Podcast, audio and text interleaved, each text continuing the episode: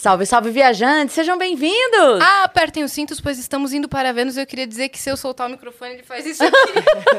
eu só percebi agora, quando a gente entra. que você fica procurando o microfone. Então, Peraí, tem que virar a mesinha um pouquinho. Da daqui a pouco a gente resolve isso. Mas estamos aqui nessa sexta-feira maravilhosa, já trocando uma ideia que já dava pra gente estar ao vivo há cinco minutos, né? estamos aqui com ela, Vanessa Camargo! Êêê, Vanessa tá aqui com a gente. Aqui, gente. Super confortável já, Eu se tô sentindo me em achando casa. no divã, porque eu tava explicando pra elas que eu não consigo ficar a perna pra baixo, gente. Não existe essa pose assim, ó, pra mim. Oi, meninas. Não, muito, bem? muito comportadinha. É, muito, não sei, muito reta. muito reta. Então fique como você quiser, você É tá em casa. Tô assim, tá ótimo. Aliás, essa região, no geral, é Essa sua região casa. é minha raiz, É cara. sua Eu raiz. estudei aqui, ó, pertinho, no São Miguel Arcanjo. E eu morei muito tempo na Secundino Domingues, que foi a minha casa, assim, a minha infância.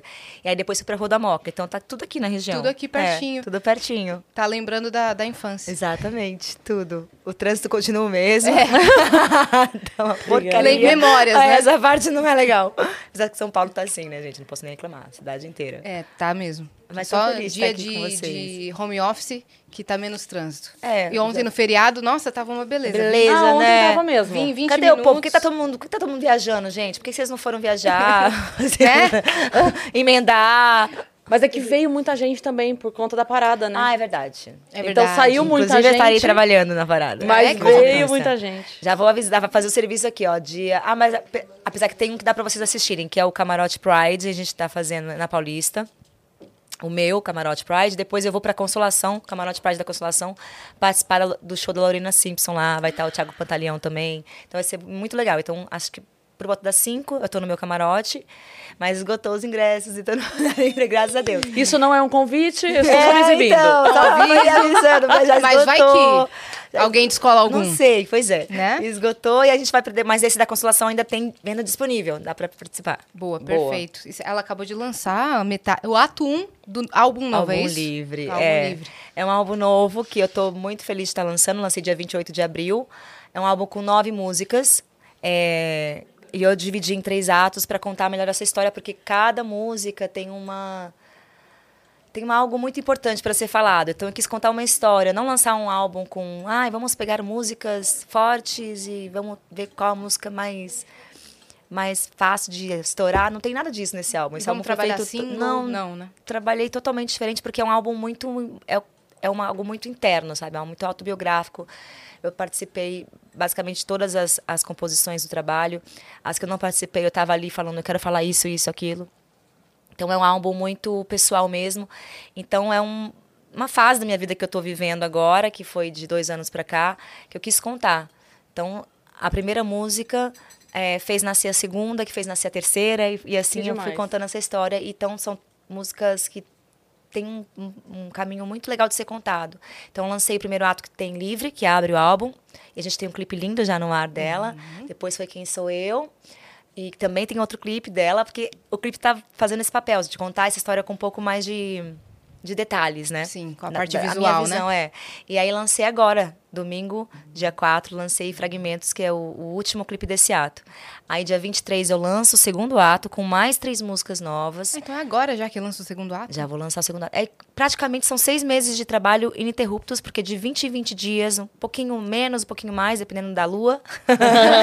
porque eu não mais vou lançar em lua minguante. Então eu tive que fazer esses encaixes, Ah, sabe? tem isso? Amor, Sério? sempre. É, eu não lanço nada em lua minguante. É? Aprendi isso. Sempre em lua cheia nova ou crescente. Que são luas mais propícias para expansão. A míngua, míngua, né? Aham. E aí eu não queria lançar nada ali. Então aí eu tive que fazer esse remanejamento. Então aí dia 23 eu lanço o ato com as três músicas e dia 30 o primeiro clipe. Aí 20 dias depois o segundo clipe e 20 dias depois o terceiro clipe. Aí dia 30 de agosto eu lanço o terceiro ato, aí sim vai estar o álbum completo com a história toda sendo contada com os clipes para todo mundo assistir. Imagina no final poder assistir todos os clipes juntos, aí vai virar uma Quase história. um filme. É, É. quase um filme. Uma sériezinha que tipo de 20 em 20 dias eu lanço um capítulo, sabe? Que legal Então tá isso. muito bacana. Então a gente tá assim, ó. Porque a gente tem que fazer divulgação praticamente durante seis meses ininterruptos. Não tem muito descanso, né? É. Porque cada, cada época eu vou poder falar um pouquinho daquela música. Aí eu tô indo na televisão, aí dependendo da televisão que eu tô fazendo, na época, vai ser aquela música que eu vou cantar. Então, por exemplo, eu tô que nem a louca, eu tô cantando em cada programa uma música. Que bom! É, então hoje aqui legal. você vai cantar. então eu cantei já livre no, no- em uma, cantei. Não, cantei livre em duas, cantei Quem Sou Eu agora, que vai gravar agora, e cantei depende de fragmentos. quando vai entrar. É. Aí, por exemplo, na, na verdade, Quem Sou Eu não teve programa na época de Quem Sou Eu.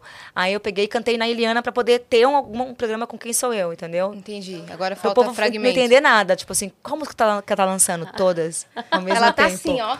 É, Lançando as músicas é. novas. E aí o povo escolhe qual que gosta mais. Elas têm, elas têm, claro, similaridades, porque são, são basicamente feitas com o mesmo produtor. Enfim, eu tenho dois produtores muito legais que trabalharam comigo nesse álbum. Mas são bem diferentes entre si, assim. Tem então tem a vibes música. É, tem vibes. A. Livre é mais eletrônica, a Quem Sou Eu é mais orquestra. A Fragmentos tem um pouquinho de do acústico ali, mais um romântico. Aí vem a outra que vai entrar agora, que é do segundo ato, que não tem nada a ver. Que já é outra parada. E assim a gente vai trazendo outras linguagens, Que sabe? nem uma peça mesmo. É. uma Que série legal. mesmo. Tá sendo muito gostoso. atos. É diferente, porque o mercado não, não, não, não se faz assim, né? Uhum. Mas eu sou dessas. Quando tá todo mundo indo pro lado, eu vou pro outro. É isso aí. E aí, de repente, eu falo, meu Deus, eu fui uma das primeiras a fazer isso, que legal. É, É que você bacana. tava falando, eu tava imaginando, eu tava pensando justamente isso, como era antes e como as coisas vão mudando e tem que pensar sempre coisa nova pra entregar. É né? porque, eu não me senti, Cris, eu não consigo me encaixar nesse formato de hoje. Talvez porque eu sou mais lerda, não sei, eu tenho um tempo diferente de pensar as coisas, mas é de ver, de consumir as coisas. Eu sou uma pessoa que adoro um álbum, adoro abrir um álbum, ver toda a história, aquele universo que, o- que, que o cantor, o artista apresenta. É, eu tenho uma outra forma de olhar, sabe, a música, assim. Eu gosto de história. E também de consumir a música. Eu sou uma pessoa que me apego a uma música. Eu gosto de uma música, eu me apego. Eu ponho ela nas minhas playlists, aí eu fico ouvindo um tempo até cansar, até tipo, só ela, só ela, só ela, depois eu troco a música. Então eu fico numa série, tempão, sabe? Eu sou uma pessoa que tem o tempo ainda de consumir isso. Então eu acho que eu não sou sozinha nesse mundo. Deve ter mais gente que nem Com eu, certeza. Que de repente vai consumir o trabalho de outra forma também, sabe? Uhum. As coisas estão muito efêmeras, né, hoje em Então. dia. É. Tá passando rápido demais. É. é. Tanto que o tempo de duração das músicas, tá? Antes era três minutos, quatro minutos. Mudou pra dois, agora, agora mudou menos, pra né? dois e Um meio. e meio. E agora, 30 segundos, porque É, tem que viralizar no TikTok. É, então, eu tenho muito respeito pelo TikTok, acho que ele tem o seu lugar, mas o dia que eu fizer música pra TikTok, vocês podem me enterrar. tipo assim, não sou eu, alguém, alguém me abduziu, Uhum. não sou eu, porque eu tenho um pavor disso. Se viralizar lá, É. legal, é um bônus. Não, é legal, mas se viralizar da forma que é. Orgânico. Não, não trazer pra. Ah, eu preciso fazer essa linguagem, eu preciso criar uma dancinha pra isso, eu preciso que seja nesses formatos. Como é que funciona? Não. Aí eu não, não, não vai ser mais eu, assim, não tem mais sentido Gente, pra mim. 30 segundos não dá tempo de chorar com a música. A gente ouve música, a gente quer, né? Não, pra mim, tá sabe o que, que na parece hoje a botou? música? Um monte de teaser comercial. Nossa, é verdade. Sabe? Só jingle, trailer. jingle, jingle comercial. Sabe? Aqui, tipo, pipoca na panela, começa a arrebentar, sabe essas coisas? Pra mim, virou eu um monte de. entrando na Times Square, assim. Porque é jingle pra cá, jingle pra lá, eu me sinto É, anúncio, perdido. anúncio, outdoor. E, pro- e se você olhar, a, a geração de hoje não se apega na, na música mais. Aí, tipo, eu fico com dó da É. geração atual. Por- eu faço um exercício enorme com meus filhos, assim, pra ouvirem é, coisas que eu acho que eles têm que ouvir. Música, sabe? Uhum. Sim. Eu, eu insisto, vamos ouvir, eles ouvem lá o TikTok, eu fico de olho, ouvem umas coisas erradas, eu tenho que dar uma podada. Mas eu falo, vamos ouvir Beatles, vamos ouvir isso aqui, vamos ouvir Queen, vamos ouvir ABBA, vamos ouvir isso aqui. E aí eles, Eles vão curtem. descobrindo coisas. Então eu, eu descobri Imagine Dragons por causa do meu filho mais velho. Aí meu filho fez uma playlist de rock, eu fiquei super orgulhosa. Ele ouvindo Black Sabbath, sabe? Iron Então- Maiden. Eu falei, oi, que legal. Porque eu fiquei insistindo em algumas coisas pra ele ouvir. Ele foi se abrindo, assim, pra ouvir Mas é- algumas vai coisas. ser difícil surgirem novos clássicos, né? Porque a gente viu surgirem Difícil alguns. Então, por exemplo, a demais. gente tem Boate Azul, a gente tem O Menino da Porteira, a gente tem Evidências, tipo assim, com o passar do tempo, Sim. sabe? A Ela é gente tem- sertaneja, Eu hein? sou. Ela é. Ela é Você sertaneja viu, né? eu sou muito, eu sou raiz. muito. Mas então, assim, a gente foi vendo surgindo novos clássicos. Sim. Hoje é mais difícil surgir um clássico, porque surge por dia. Sem músicas E novas. E por mais que sim, eu gosto muito, mas não consigo consumir tudo. Então, é- vai ser muito difícil uma música surgir hoje, atingir todo mundo como foi evidências, por Sim. exemplo, é o amor, ou pensa em mim, ou enfim. t- o- Sim, o- e durar aqui 20 anos ter Isso. relevância ainda. Isso. Exatamente. Eu tava falando numa entrevista esses dias sobre isso. Eu falei, é, eu fiquei muito feliz que aconteceu uma coisa comigo que eu não esperava. Quando eu me, eu, eu me lancei, eu fiz mesmo. A gente nunca imagina qual música que vai ser a música sua mais forte da sua carreira, da sua vida, se aquela música vai ter relevância com o tempo. A gente não faz, a gente faz e o tempo que vai dizer. E aí, nessa volta minha de trabalho, que eu tô voltando para as TVs, para os podcasts, fazendo um trabalho de divulgação, eu chego nos lugares, as pessoas todas conhecem Amor Não Deixa. E eu falei, meu Deus, eu tenho um clássico. Você tem? E Você aí eu, tem. eu não Você tinha pensado vários. sobre isso. E aí eu ouvi de um menino falando, cara, daqui, daqui 10 anos a música vai ser tipo, ah, é o amor, é evidências. Eu falei, calma, não é assim também, porque são hinos, não me fala isso que eu fico até nervosa. Mas eu falei, já pensou que legal? Porque já se passou 23, quase 23 anos do lançamento dessa música. E eu vejo hoje a galera cantando ela e, e- e consumindo ela com todo o amor, sem nenhum preconceito, como eu se- senti na época que ela foi lançada, porque tinha muito preconceito com a minha música no começo. E eu falo, caracoles, que legal. Então, esse álbum meu, que eu tô fazendo hoje, é pensando justamente nisso. Eu não fiquei pensando, falei, qual a música que eu posso ver daqui 20 anos, ela vai continuar atual? Então, eu tiro gíria, eu, eu, eu faço uma música com quatro minutos, eu faço uma música com, com arranjos que sobem tom, com, enfim. Falei, vou fazer a música que eu acho que vai me tocar e vai, me, vai, vai ser bonita, vai ser lindo falar aquilo, que tem uma história, que tem um sentido.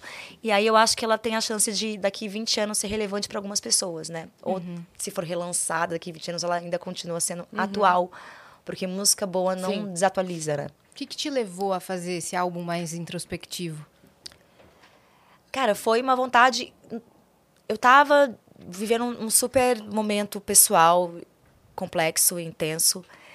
E eu tava pensando em realmente parar um pouco, assim. Arrumar minha vida pessoal primeiro. Falar, depois eu vou pro- depois eu penso no profissional. Mas aí, cara, ao mesmo tempo eu falei, caraca, isso tá tão, tá tão rico isso aqui que eu tô vivendo. Ah, os desafios estão tão ricos, tá tan- tanta coisa aqui acontecendo que eu preciso escrever sobre isso.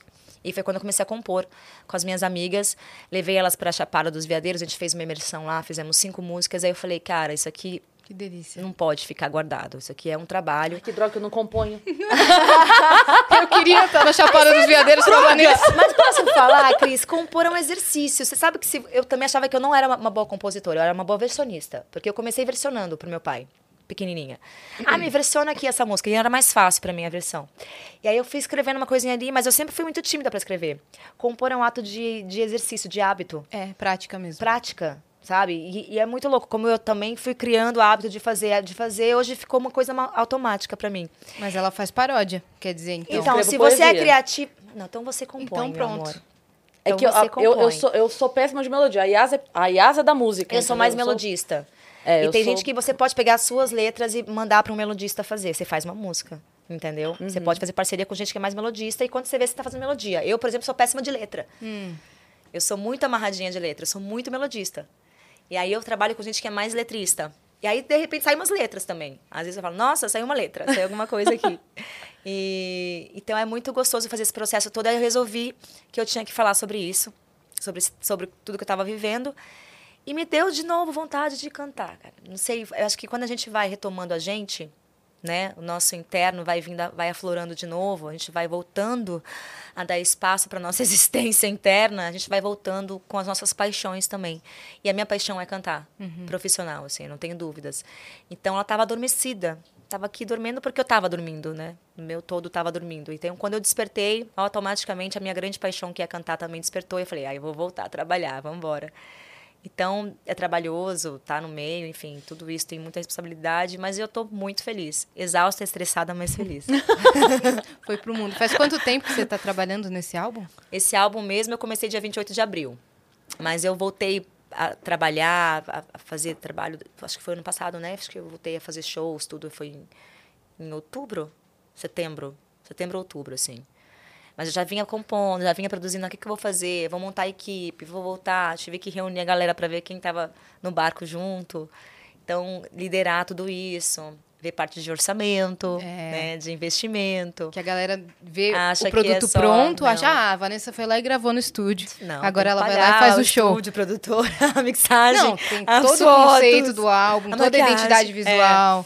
Tem todo um investimento, né? Todo o investimento. E hoje eu sou uma artista independente, então todo o investimento meu é meu, entende? E numa separação onde eu também tem outras coisas que, que eu também tive que lidar com a responsabilidade disso. Então foi tipo um, um monte de coisa em cima. Eu falei, vambora, vou dar conta. E eu conto com pessoas muito queridas que me dão suporte.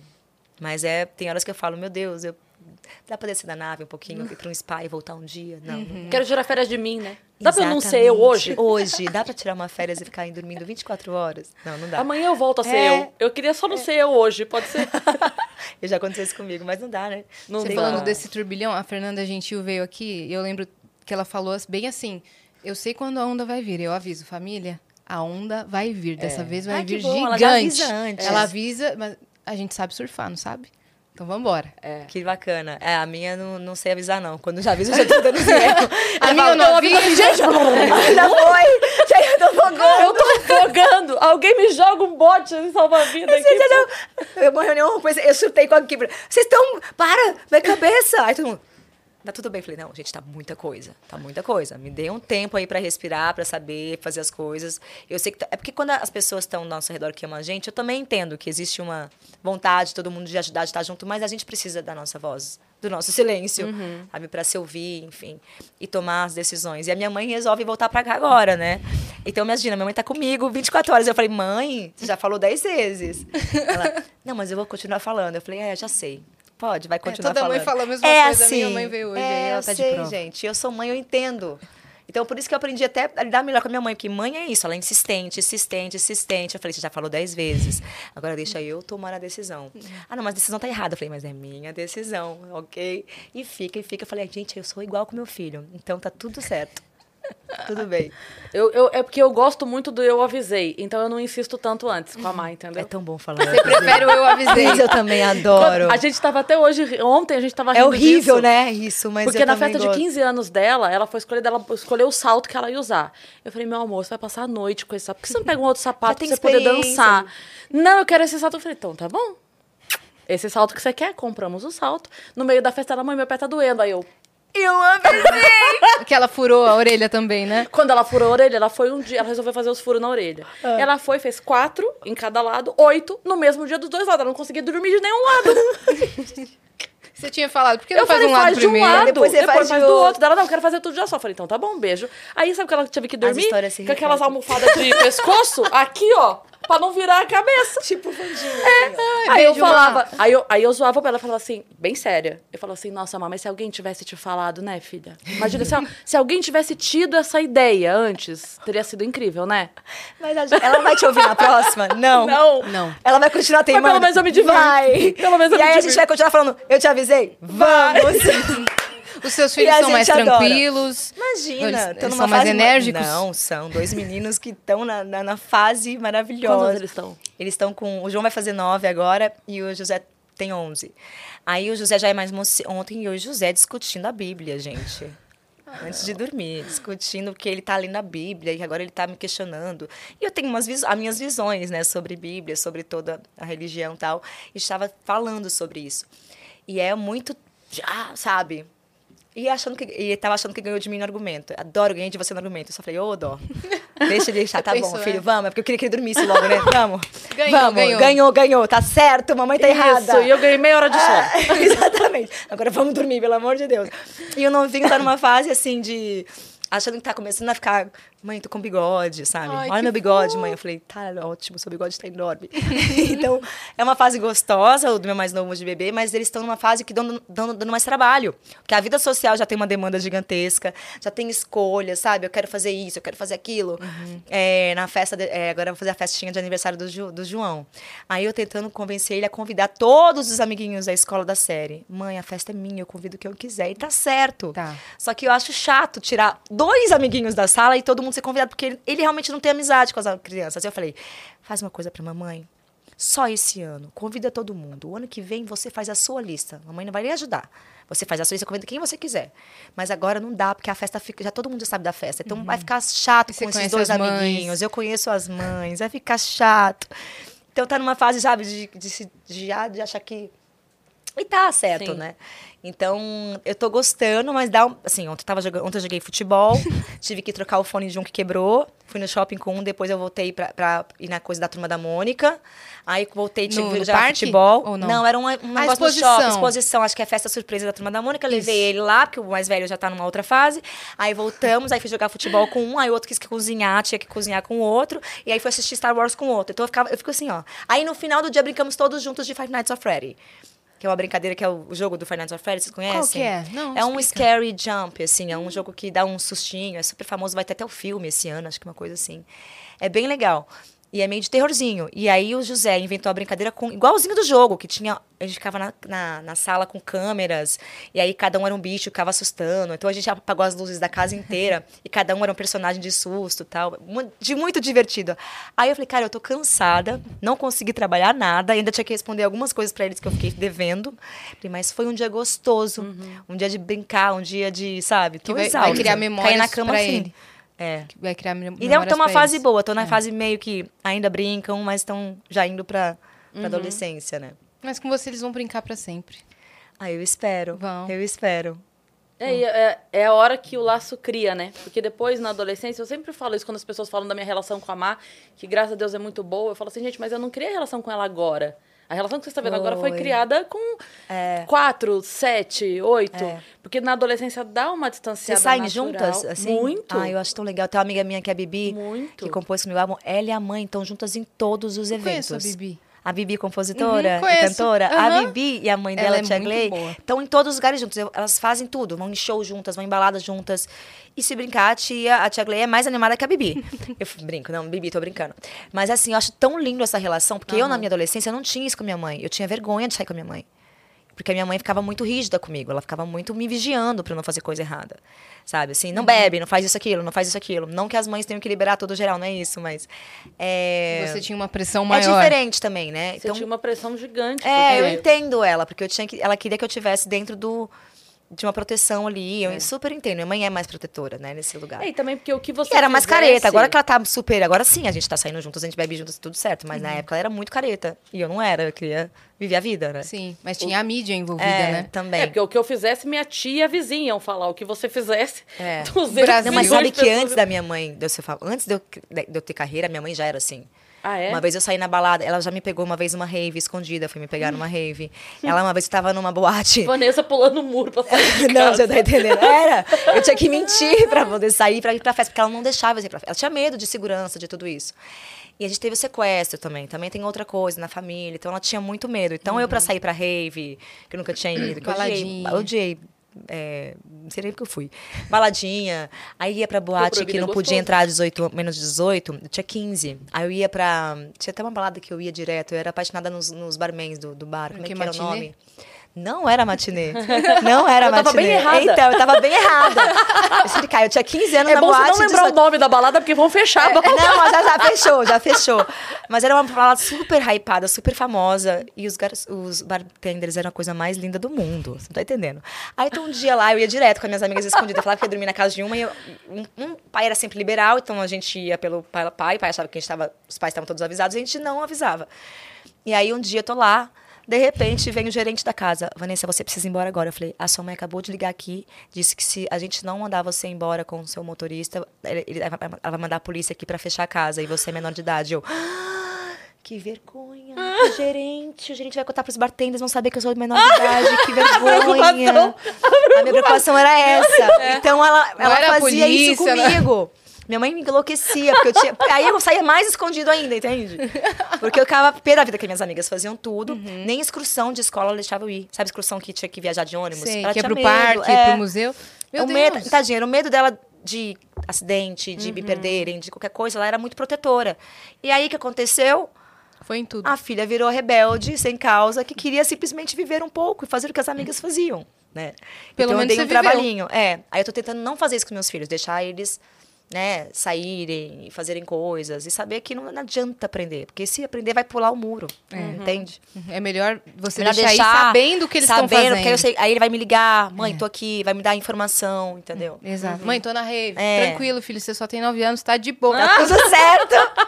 tá tudo bem por aí. E manda a localização, pelo menos.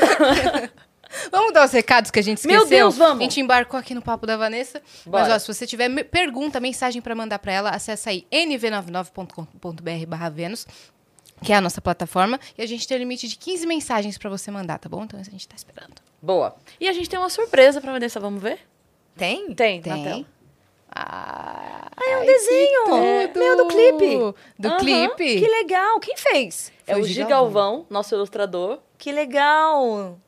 Gi, é Gil? Gi. Gi. Gi, Gi Galvão. É, Gi de Giovanni. Adorei meu nariz nesse negócio. Ó, bonitinho.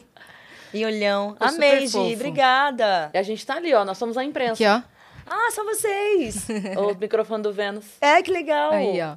Amei. Obrigada, Gi. É seu, tá? Arrasou. Você vai ganhar em Obrigada, alta qualidade. Obrigada. E a galera de Amei. casa pode resgatar gratuitamente lá na plataforma também, Boa. né? É isso. Tem, tem o código? Eu não vi. Tem- Vanessa. Olha Pronto. aí. Pensa com W? Com W? Com Claro. W, obrigada. Pelo amor de Deus. Tem gente que não sabe até hoje. Né? Eu aviso. W. Vanessa. É, Vanessa. Vanessa. Vanessa. Você falando da sua adolescência e da sua infância, você já sabia que você cantava? Desde criança? É. Eu não. Não muito. Eu sabia que eu ia mexer com alguma coisa que mexesse com o coração das pessoas. Olha que bonito. Porque eu Olha. tinha essa vontade de trabalhar com gente.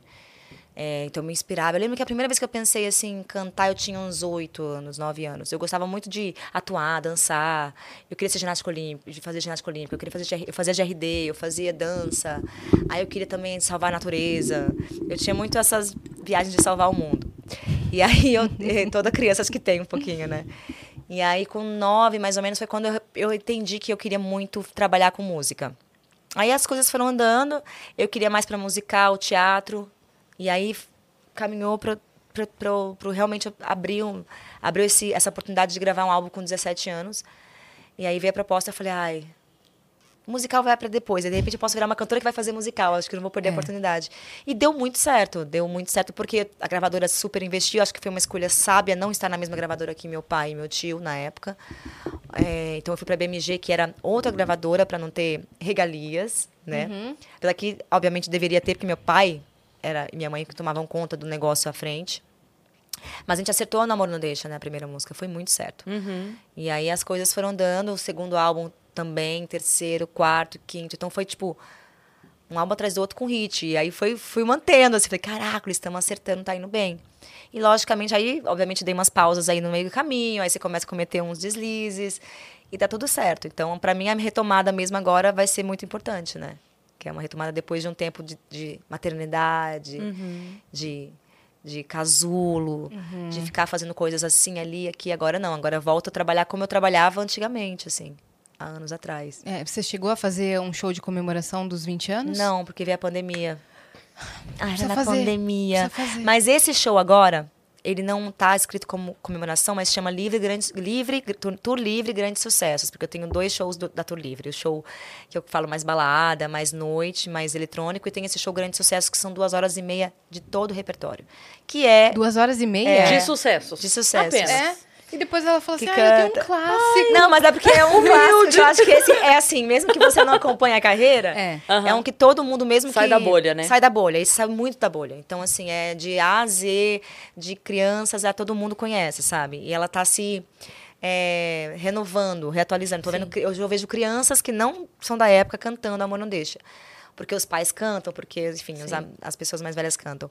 Então, acho que esse saiu da bolha bastante, assim. Mas tem, ah, Não Resista Nós Dois, Sem Querer, Tanta Saudade, Shine On. É. Tem outros, outros hits também que eu acho que deram muito certo. Mas acho que a Não Deixa vai ser aquela que... É. Difícil superar, sabe? É. Ficou Agora eu quero entender uma coisa. Sua música com a Sandy é leve. leve. O álbum é livre. Solta Obrigada! vem quando? Eu falei isso dez vezes e ninguém tinha pegado. Eu falei, obrigada. Caraca! agora solta. Olha lá, é isso. A solta. Eu acho que a gente tem que fazer mais um, mais um hit, eu e Sandy, pra fazer a solta. É solta. Ou ela lançar também um solta sozinha. Sozinha. Porque aí eu fiz o meu livre sozinha, ela faz solta sozinha, as duas fazem leve. É Livre, leve, isso, solta. também. É a tour, livre, leve, Leve, solta. solta. Você aí e já vende aí Sandy. um comercial pra alguma coisa. Gente, pelo amor de Deus. Se sinta livre, leve, solta. É isso, é isso, pra mim é isso. Temos. Foi muito sem querer.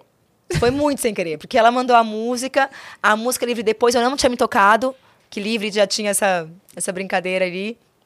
E, e foi. É porque a Sandy, quando fez essa música, quando ela me mandou, ela me contou como foi, porque ela sabia que eu tava vivendo tudo aquilo. Isso foi em, a gente se falou, ela me falou em junho da música. Foi a gente gravou em junho. Então já Foi tava passado? Foi no passado. Eu já tava no faz tempo, né? Eu já, eu já tava no porque ela lançou em agosto do ano passado. Porque ela, o projeto dela foi agosto, setembro, outubro, né? E agora vai lançar o DVD do projeto. Então, é um projeto longo, enfim.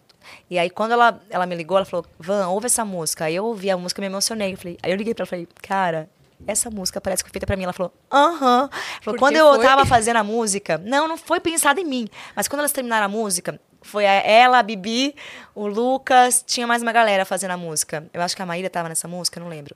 Aí, Maíra. É, não sei se a Maíra tá nessa música, mas eu lembro que tinha a Bibi, sim, com certeza. A gente tava, eu e minha mãe, a gente tava se questionando quem tinha escrito essa música agora no A, carro. Le Porque- a Leve? É, que a gente Então, achou mu- bem Ana Vitória eu- também. É, maravilhosa. A Caetano. Sandy, o Lucas, a Bibi, tem mais, tem mais gente, não tem? A Bárbara, A que também Bárbara tá no projeto. Dias. Quem? Ah, o Mike Túlio do Outro Tá. Eu.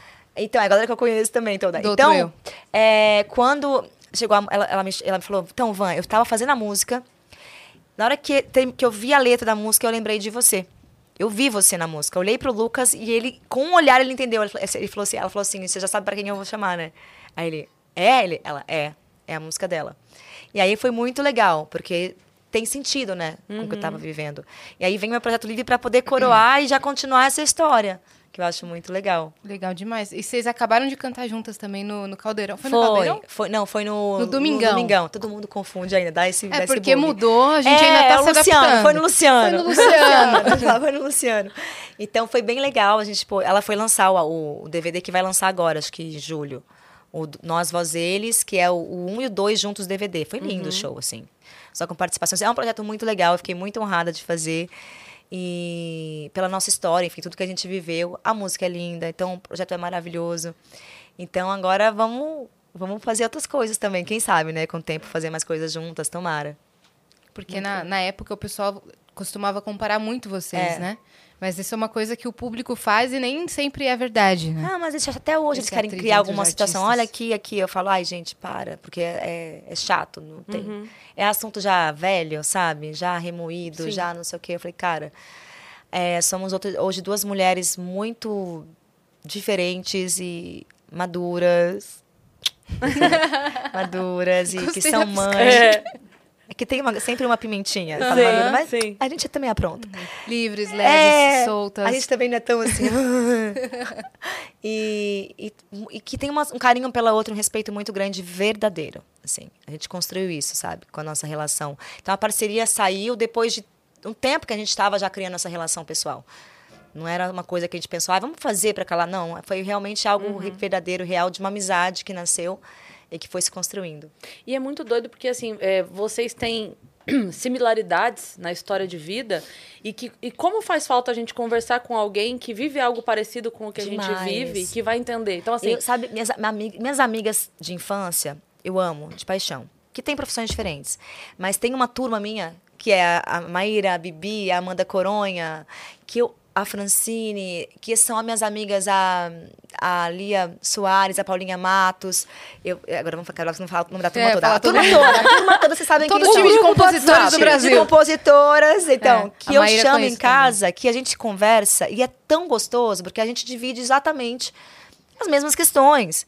A gente fala de mercado, a gente fala de música, a gente Pois fala é. de, de coisas que realmente tem muito a ver. E é muito gostoso. E cada uma tem sua vivência, né? É, e cada uma estava falando com a Bibi. Eu fui no show da Maíra agora aqui em São Paulo, no Hangar 110. É, foi no dia que a gente tava no Primeiro João show de rock delícia que eu fui. Eu me Lotou, senti em Londres. Eu falei, que legal isso aqui, meu. Eu nunca tinha ido num show assim. E fiquei lá no meio com a galera, curtindo. E eu vi muitas cantoras ali. Muita gente do meio. Eu falei, olha que legal, todo mundo aqui se dando apoio, sabe? Porque é isso que eu sinto falta. No, que eu acho que o sertanejo faz muito bem. E que eu acho que o pop todo poderia mundo aprender. fala isso. Todo É. mundo elogia. Mesmo que eles se odeiem, entendeu? Um que não é puxa o o caso. outro. Um puxa o outro, porque é um movimento, né? Eles entendem que uma dorinha sozinha não faz verão. É isso aí. Então precisa que né, o próprio Você mercado... fomenta o gênero, o gênero fica forte. Acabou. Exatamente. Então, o que, que eu, essa turminha nova que tá vindo, que vai tomar conta, que eu tenho certeza que eu acredito muito nelas, né? Na Maíra, na Amanda, na Bibi, nos trabalhos delas. eu sou muito fã, que é uma música pop, rock, muito diferente, muito legal, muito atual, muito nova, eu vejo muita parceria entre elas, entre a Bárbara, né? É. A Carol Biazin vem dessa safra também, É, a Jenny também. a Jenny também. Então, Mocelo. Exatamente. São meninas muito talentosas Uhum. e que, que tem a Lari, eu vou esquecer de um monte aqui, mas eu- são meninas incríveis Que que a Carolzinha também, Ela Carolzinha é do Rio, que compõe A pra Carol não conheço. Também. Do Carol e Vitória, sabe? não A conheço. Carolzinha compõe não demais. precisa conheço, tá? E aí, essa turma, assim, eu sou a, a, a, a tia, né, do rolê. eu já sou a tiazona do rolê. É mas eu me ponho com elas, eu me sinto, juro, com 20 anos, revitalizada, rejuvenescida, fazendo música com elas. Então, a gente tem uma troca muito gostosa de respeito mesmo.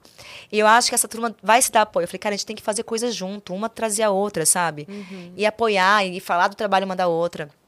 Que eu acho que falta muito no mercado pop mesmo, sabe? Uhum. E, e quando tem, não é verdadeiro.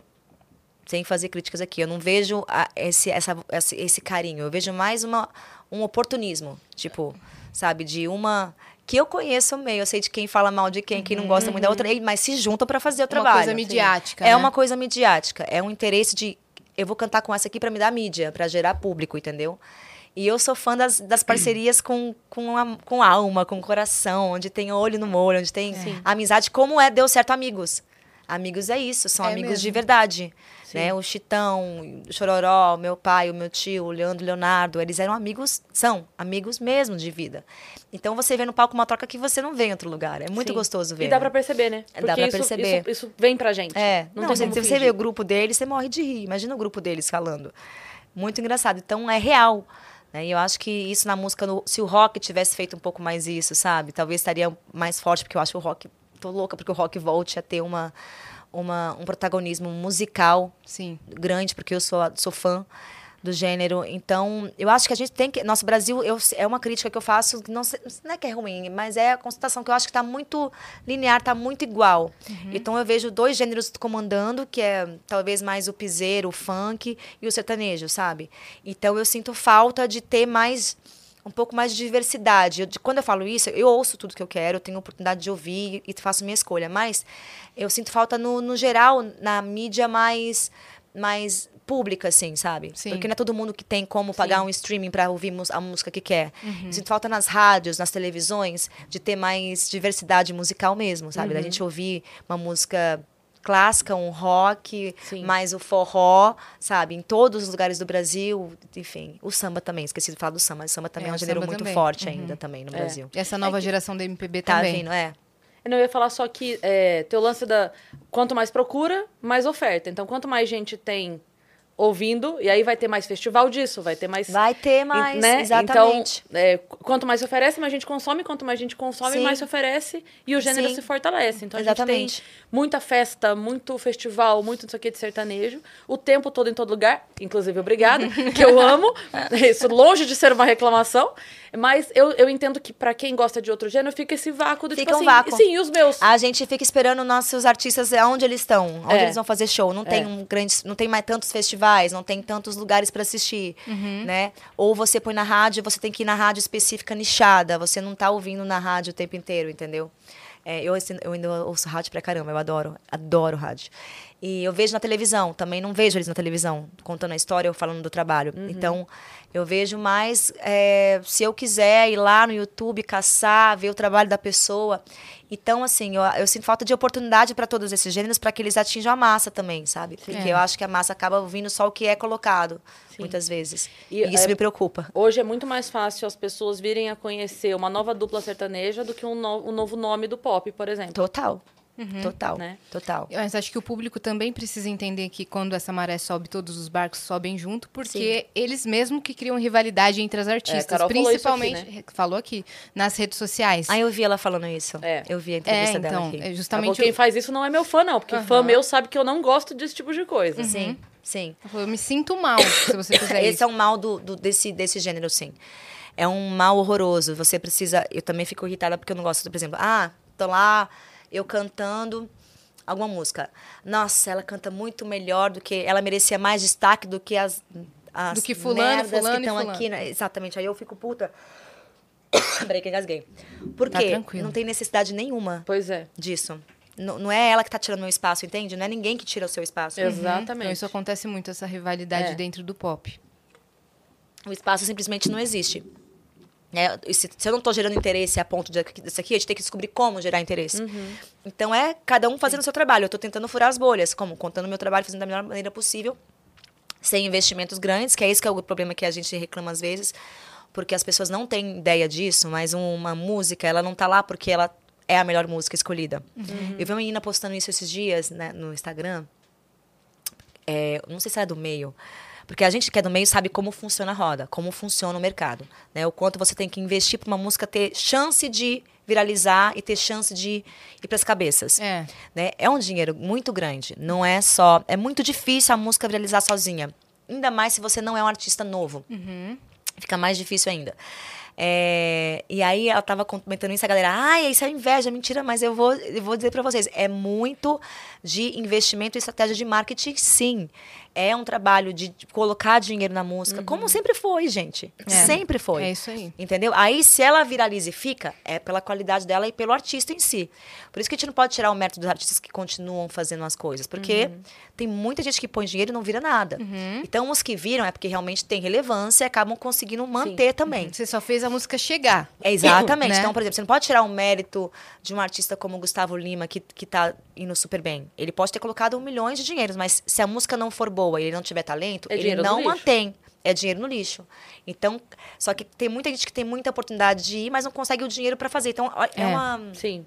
E é um trabalho bem, um equilíbrio bem complicado, assim, sabe? Uma coisa que você estava falando sobre o lance das pessoas criarem essa rivalidade, né? É que, por mais que o fã te ame, ele precisa entender que não se faz um festival só com Vanessa, assim como se faz o Não, Carnaval de Salvador só com a não, Ivete. não. Então, assim, se tiver 20 pessoas desse gênero, fica muito mais fácil na cidade dele ter um festival Ter- onde ele sim, vai te ver. sim, sim. Então, E, para a- de e tem querer... uma coisa que é que, que até a própria- elas, eles fazem sem perceber que achando que estão fazendo bem, não fazem bem pro artista. Como fizeram o- a vida inteira. Ai, prefiro a Vanessa. Ai, prefiro a Sandy. Como se eu fosse ficar feliz com essa prefiro a Vanessa. É horrível isso. Eu não gosto. Ah, é porque eu tenho uma coisa que eu, que eu fico triste quando eu vejo meus fãs falando isso. Ai, a Vanessa é tão boa. Olha o sentido, eu entendo que eles falam isso. Ai, ela é tão maravilhosa, ela merecia muito mais reconhecimento. Aí eu fico pensando, meu Deus, pra ele eu sou muito pequena, porque qual é o reconhecimento? O reconhecimento dele já não é o suficiente pra ele? É. Você entende o que eu tô falando? Porque ele tá me reconhecendo como uma grande cantora. Olha que legal. Mas pra ele não Era é pra o tá bom dois isso, é, né? Ele queria que todo mundo pensasse como ele. É, Entende? sim. Então, Ou como olha se você o tivesse desvio- dado errado. É, e não, porque eu- se ele foi atingido, olha que legal. O seu, o Perfeito, seu reconhecimento já tá enorme pra mim. Obrigada. Pra você, eu sou a melhor cantora do mundo. Sei lá, entendeu? Pra você, a minha música é a mais linda do mundo. Que legal. Então, curte. Entendeu? Compartilha com os amigos, mas sem esse sentido de, ai. Porque você joga, você coloca tudo na energia. Eu sou muito de energia, nós todos somos. Eu acredito muito na energia das coisas. Então, quando você, mesmo que gosta de um artista e ama ele, você já põe essa energia de, poxa, é fracasso porque não é todo mundo que ama ela como eu amo. Olha a energia ruim que ele tá pondo no meu trabalho, sem É. ele perceber. Uhum. Entende? Ele já coloca uma coisa, poxa, não tá tão bom. Não, tá maravilhoso. Uhum. Chegou em você. Chegou em você. Tá lindo. Que lindo, eu Né? consegui pegar, atingir sua vida de alguma forma. Então eu peço tanto isso para às vezes para os que eu conheço, os que eu conheço já já pararam com essa coisa de ai, merecia mais. Eu falei, não, a gente merece o que a gente tem. O espaço que a gente tem é o que- eu tenho hoje na minha vida é o que eu mereço. Seja para mais, seja para menos, seja ruim, seja bom. Tudo que eu tenho é karmático, é da vida, é de outras vidas, se você acreditar, ou dessa. Tudo é o que Perfeito. eu plantei. Então, fiquem felizes com o que a gente tem hoje. A gente tem aqui um milhão de pessoas vendo isso aqui. Pô, um milhão tá bom. A outra tem 20. Que bom pra ela. Que legal. Porque tem gente precisando ouvir mais sobre aquilo. Ah, mas é sobre bunda. Que tem mais gente querendo ouvir sobre bunda do que sobre isso. Então, se Entende? divertindo na festa E com deixa se divertirem. Ah, é triste que não tá todo mundo vendo, querendo falar sobre bunda? Ah, pra gente é, mas pra eles não. Estão adorando falar de bunda. Deixa eles falarem de bunda. Sim. Entendeu? Deixa eles dançarem a bunda até o chão. A gente já E tem mais idade, a gente pessoa- quer sentar na mesa. A gente quer um banquinho sentado. Mas às vezes a mesma esticar o pezinho, Esticar o pezinho, subir. A gente quer, mas a mesma eles- pessoa que desce a bunda até o chão tá escutando Vanessa também. Pode ser. vezes. É. Pode É. ser. É.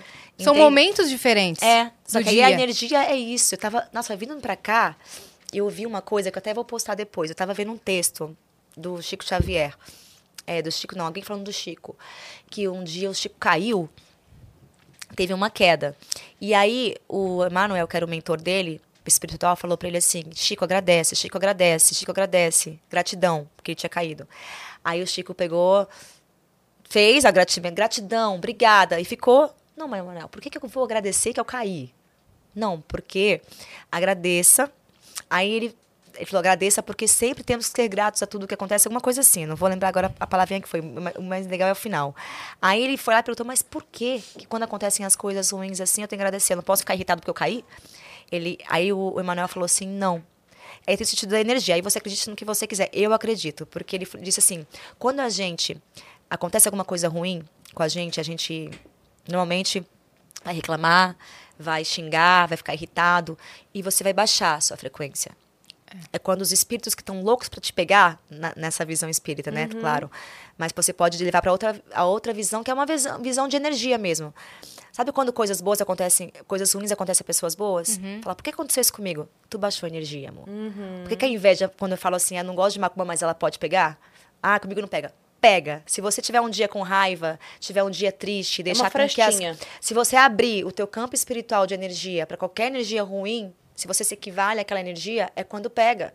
Mas se você está sempre grato, grato, por mais que as coisas ruins estejam acontecendo, por mais que as coisas venham, você fala, olha pro lado bom, olha o copo sempre cheio. Se você está nesse lugar, não estou dizendo para você não ficar triste, que não tenha momentos ruins na vida, mas se você está sempre num lugar de entendi- entendimento, de aceitação, de que o universo sempre é perfeito do jeito que ele está, as coisas ruins batem, não batem em Que você. aquilo E as tinha que acontecer é, e aí as forma. coisas boas vão, vão se transformando e o universo vai se abrir, né? E aí você tem prosperidade o tempo inteiro, você tem saúde o tempo inteiro, você tem, mesmo quando as coisas ruins estão acontecendo, você tem um caminho de saída para aquilo, Uhum. né? Então eu acredito muito na energia, sabe? Então quando tem energia perto de mim, que vem alguma coisa que eu vejo que é- vai estar me baixando, eu fico desesperada, eu já vou ouvir música, já vou ouvir alguma coisa, já vou fazer, porque a gente deixa isso acontecer, Uhum. né? E o próprio fã, às vezes, sem perceber, te coloca num lugar desse. Sim. É, Sim. porque ele tem uma expectativa e você, como você não, não tá. Ele quer que você seja a artista mais linda do mundo, mais incrível, ele sem querer te joga na energia para baixo também. Sim. E como que tá a sua relação com seus fãs? Porque é, as pessoas cresceram junto com você, né? Começaram a te ouvir criança, hoje estão já adultos. Você também já atingiu outra geração, que é de gente mais nova.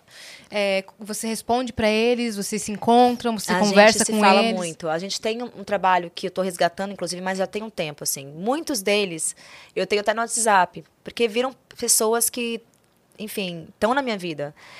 Porque a gente tem essa. Eu estava falando com eles outro dia disso. A gente faz muito zoom, né? A gente tem uma métrica de fazer muitos zooms com eles. Enfim, quando eles eh, vão lá e estão compartilhando, porque é a nossa forma. Como hoje não tenho como mandar brinde pro fã para fazer alguma coisa, não tem mais a cartinha, eu marco muitos encontros com eles. Eles fazem parte isso. de um grupo. A, a galera que, que, sabe, ajuda a gente, que compartilha, que faz as coisas Sim. acontecerem, que pede show na cidade.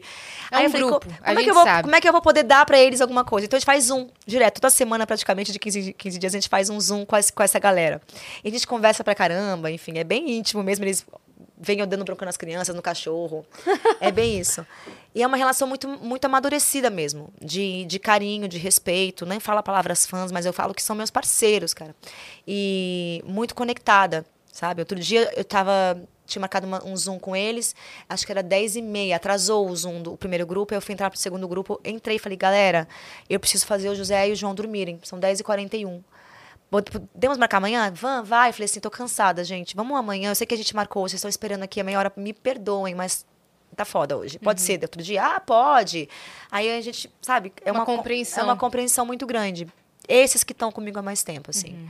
Já são pessoas que a gente se considera já parceiros mesmo, amigos. A gente conversa, enfim, de tudo. E quando dá, a gente fala de vida. É uma relação muito gostosa que foi construída com, com o tempo, sabe? Que demais. Muito bacana, muito mesmo, assim. É tenho- porque são pessoas que a gente tem, assim, um grupo, né? Tem. Dos viajantes É, mais, mais assíduos, assim, do Vênus. E eles estão com a gente tudo. E, e, cara, é, assim, é quase um trabalho filantrópico que eles fazem pra gente. De tanto que eles... Não! Eles trabalham pra gente real. Eu falo, eles, eu falo pra eles assim, pelo amor de Deus, só não atrapalhem a vida de vocês. É. Então, Não perde seu sono Não por perde isso, seu é. sono, não É. percam trabalho pra ir encontrar, né? Faculdade, não se coloquem em qualquer coisa, risco é. de saúde, porque vai ficar na chuva me esperando. Não façam coisas que eu sei que vão fazer mal pra vocês, porque se vocês gostam de mim, vocês têm que gostar de vocês primeiro. É, porque se você entende a minha mensagem é essa, então vocês são, meus- vocês são admiradores do meu trabalho, então você tem que entender que a minha maior mensagem é se ame acima de tudo pra que você possa ter amor pelos outros. outros. Sim. E tem uma coisa que eu aprendi com o tempo, assim. Eu tava falando esses dias numa, num Zoom, que é que eu queria falar, me perdi, que eu tenho TDA, tá, gente? Sério.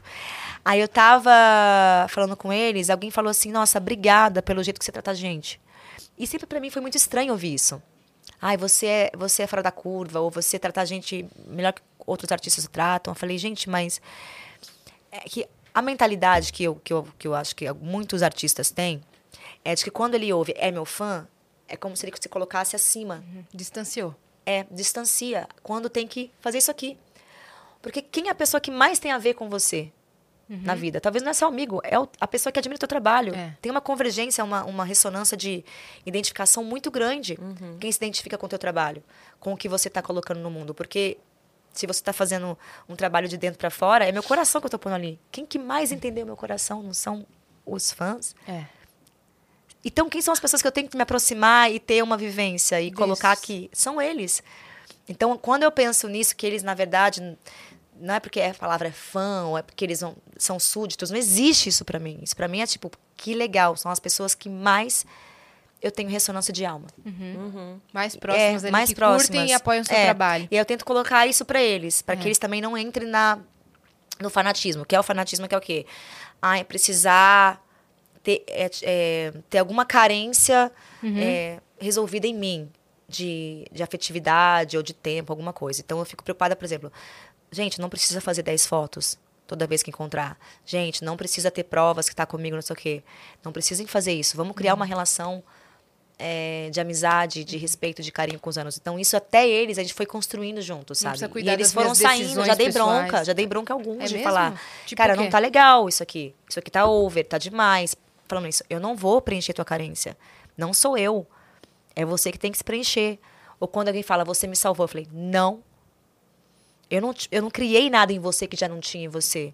A minha música foi lá e foi um instrumento para te relembrar Uhum. o que você tinha em você.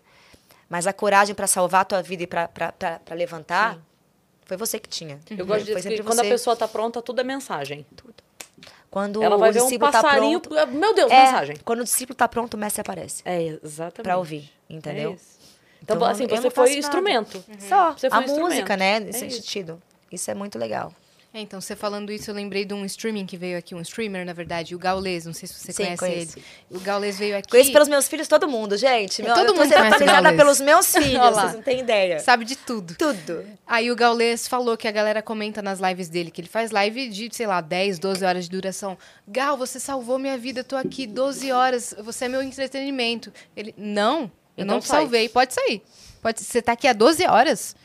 Cadê que você Eu não tá tá, cuidando de você não. É, Exato. Cadê que você não tá cuidando É. de você? Cadê que você não tá fazendo o que você gosta? Cadê que você não tá vendo sua família ou, ou trabalhando? Sim. Sai agora. Se Que você ali- se ama, sai agora. Ali que assim pra eu ele não é trabalho, né? Ali pra, ele é trabalho. É. E ele tá ali pelo cíclico. Então entra uma É. pessoa, fica 15 minutos, outra fica Isso, duas é horas. a outra fica- rotatividade de público ali. E ele entrega 12 horas, mas você não tem Gente, que ficar como que ele aqui. fica 12 horas? Eu queria entender isso, Cara. Gaules. Meu amor do céu. É uma energia que você coloca ali e ele fica, tá? Caraca. Ele fica jogando, interagindo. Mas vai no banheiro, come, para, vai fazendo Ele tudo faz o junto. Big Brother É. dele. Já faz é o Big Brother, tá, tá. Porque, gente do céu. Como dorme, como se alimenta. Como dorme, como se alimenta, como vive a vida. Mas Não, é, mas pra ele é uma fica- paixão, um trabalho. Pra é Talvez um se eu ficasse 10 horas, 12 cantando, também. Não, demais. Mas pelo menos. Too much. Para, too much. Mas é. Três horas tá- É. O brilho sumindo, talvez você ficasse 12 horas. Não, não, não, não. Estaria já aqui, vamos. Não senti saudade, eu tô morrendo. É, Você comentando sobre energia, espiritualidade, eu queria entender como que você cuida da sua saúde mental. Eu cuido enfrentando, fazendo terapia. Eu faço terapia já há um, um bom tempo, desde nova, assim. Aí eu, mas da pandemia eu peguei firme, assim, né? Porque aí veio o pânico, veio tudo, eu tive que cuidar mesmo, olhar com muita atenção. Então eu faço terapia. é, Cara, mas a- acho que a maior coisa que eu faço é um exercício de coragem todo dia, de, de olhar e, e falar e ser o que eu penso e não ter medo. Acho que esse é o maior exercício. Mas é um exercício terapêutico, de olhar pra dentro mesmo. É, Autoresponsabilidade. é. Meu olhar é muito interno, assim. Eu, eu sou uma pessoa muito focada quando eu entro num- numa coisa. E eu, quando eu falei, eu vou é, me conhecer, aí é uma viagem que eu acho que eu vou morrer fazendo essa viagem deliciosa. E aí eu tô aprofunda, profundamente nessa viagem já há um tempo, adorando, lendo o que eu posso, seguindo fazendo tomando atitudes mesmo. Só falta algumas coisas para arrumar, que é voltar a malhar, voltar a fazer exercício físico, que eu acho que isso ajuda muito na saúde mental também. É, dormir melhor ajuda bastante. Então, essas duas coisas ainda estão Estão na lista aí. estão aqui, ó, batendo ainda, que eu durmo mal e eu não faço exercício. Então, aí fui jogar futebol ontem e quase morri. Então, porque eu não tinha fôlego. É, faço show, saio morta.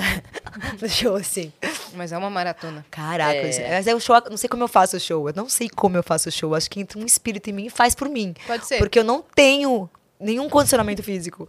Ontem eu fui jogar futebol, juro, 10 minutos. Eu tava morta.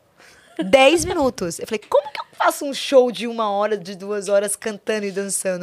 Não sei. Eu é a acho que energia do palco. É, adrenalina, acho que, É, que adrenalina. ajuda. É, ontem o Cássio Escapim veio aqui e falou que às vezes eu tô O doente. Cássio, o Cássio, menino. ele, ele veio e falou, cara, às vezes eu tô doente, tô gripado. Hoje não vai dar, não vai dar. Deu o terceiro sinal, Vai, ele né? ressurge. Amor, eu já entrei em show chorando, porque não tinha voz. E eu ia. Eu já, eu já eu pedi desculpa, gente. Eu já entrei assim, eu não tenho voz, vocês vão ser minha, minhas vozes hoje. Segunda música, quando eu vi, a voz abriu. falei, "Por que eu tô-" Eu falei, não precisava nem ter falado nada. Por que, que eu falei? Tava maravilhosa. Eu acho que existe essa troca de energia, essa troca de adrenalina que a gente fica também, sabe? É muito gostoso. Qual foi o principal desafio dessa nova fase? Você falando que você teve a coragem de vamos assim mesmo, vamos do jeito que dá, eu ser sincera comigo mesma. Qual foi o maior desafio que você teve que lidar com você mesma? acreditar que eu era capaz de cuidar de tudo. Realmente, assim, eu- quando eu me vi. Peraí, eu tenho aqui agora você tá uma independente. né? separação, minhas crianças, meu olhar para as crianças que estavam passando por um processo muito difícil. Parte financeira que muda completamente. Então agora, essas contas todas estão na minha mão. Não é mais dividido. Aqui é só eu. Ah, um trabalho todo novo, vou retomar a carreira, equipe. Aí eu falei, meu Deus, quem vai me ajudar? Deus, ajuda. Aí eu montei uma equipe. É. Você falou de um jeito que agora quem poderá me defender? Eu, Chapolin Colorado. Aí ter o Chapolin Colorado. Aí eu, eu fui confiando nas pessoas, eu tenho muita gratidão, porque eu tenho uma equipe muito pequena, mas que é muito, muito, lá, muito amada e muito carinhosa. Então, as pessoas que estão comigo, eu, eu chamei meu irmão para trabalhar comigo, meu financeiro. Aí eu trouxe a minha equipe que já estava comigo há algum tempo, então a minha assessoria que já estava comigo, que é a Access, que acreditou muito no projeto. Aí eu trouxe o Anderson, que era um menino que trabalhava comigo numa época, que era do meu fã-clube, que vendeu meus shows, cuidou do meu site, trouxe ele de volta. Aí eu Legal. trou- mantive o Ilan, que estava na época, né? O Julinho saiu, o Ale Pio, que também era do meu fã-clube, que trouxe, que fazia o design para cuidar das redes sociais. Aí trouxe essa Sola também, que faz produção como ninguém, a Lana. E fui construindo esse time, né? Esqueci de alguém? O Jonas, que é meu maquiador, mas que é. Que, o Jonas é aquele, não é da equipe fixa, mas a gente foi montando assim a galerinha. E aí falei, cara, vamos junto? Vamos. Mas eu quando eu me vi, eu tava dando conta. Então eu falei, caracoles, foi tão incrível, sabe? Que eu te falei, tinha dias que eu tava exausta e que eu queria descer da nave, que eu falei, alguém precisa parar um pouco, eu Para preciso parar. que eu quero descer. Mas foi tão bom ver que hoje meus filhos passou um ano de todo esse caos e eu vejo meus filhos ontem a gente tendo um dia em paz, incríveis, eles bem, eles fortes, eles felizes. Então foi um trabalho intenso. Eu passei horas consolando meus filhos, eu passei horas lidando com as frustrações deles e com a dificuldade. Eu passei momentos que eu não podia chorar, eu não podia cair. Eu passei momentos de medo. Cara, isso aqui vai dar certo, esse show. O primeiro show de volta, eu falei, meu Deus, se não for ninguém, se ninguém mais lembrar de mim, Nossa. sabe? E aí eu vi que, tipo, os shows estão indo bem, as coisas estão acontecendo. Ver esse trabalho hoje, que eu comecei a fazer em julho do ano passado, que eu falei, com que dinheiro eu vou lançar isso aqui? Como é que eu vou fazer isso aqui?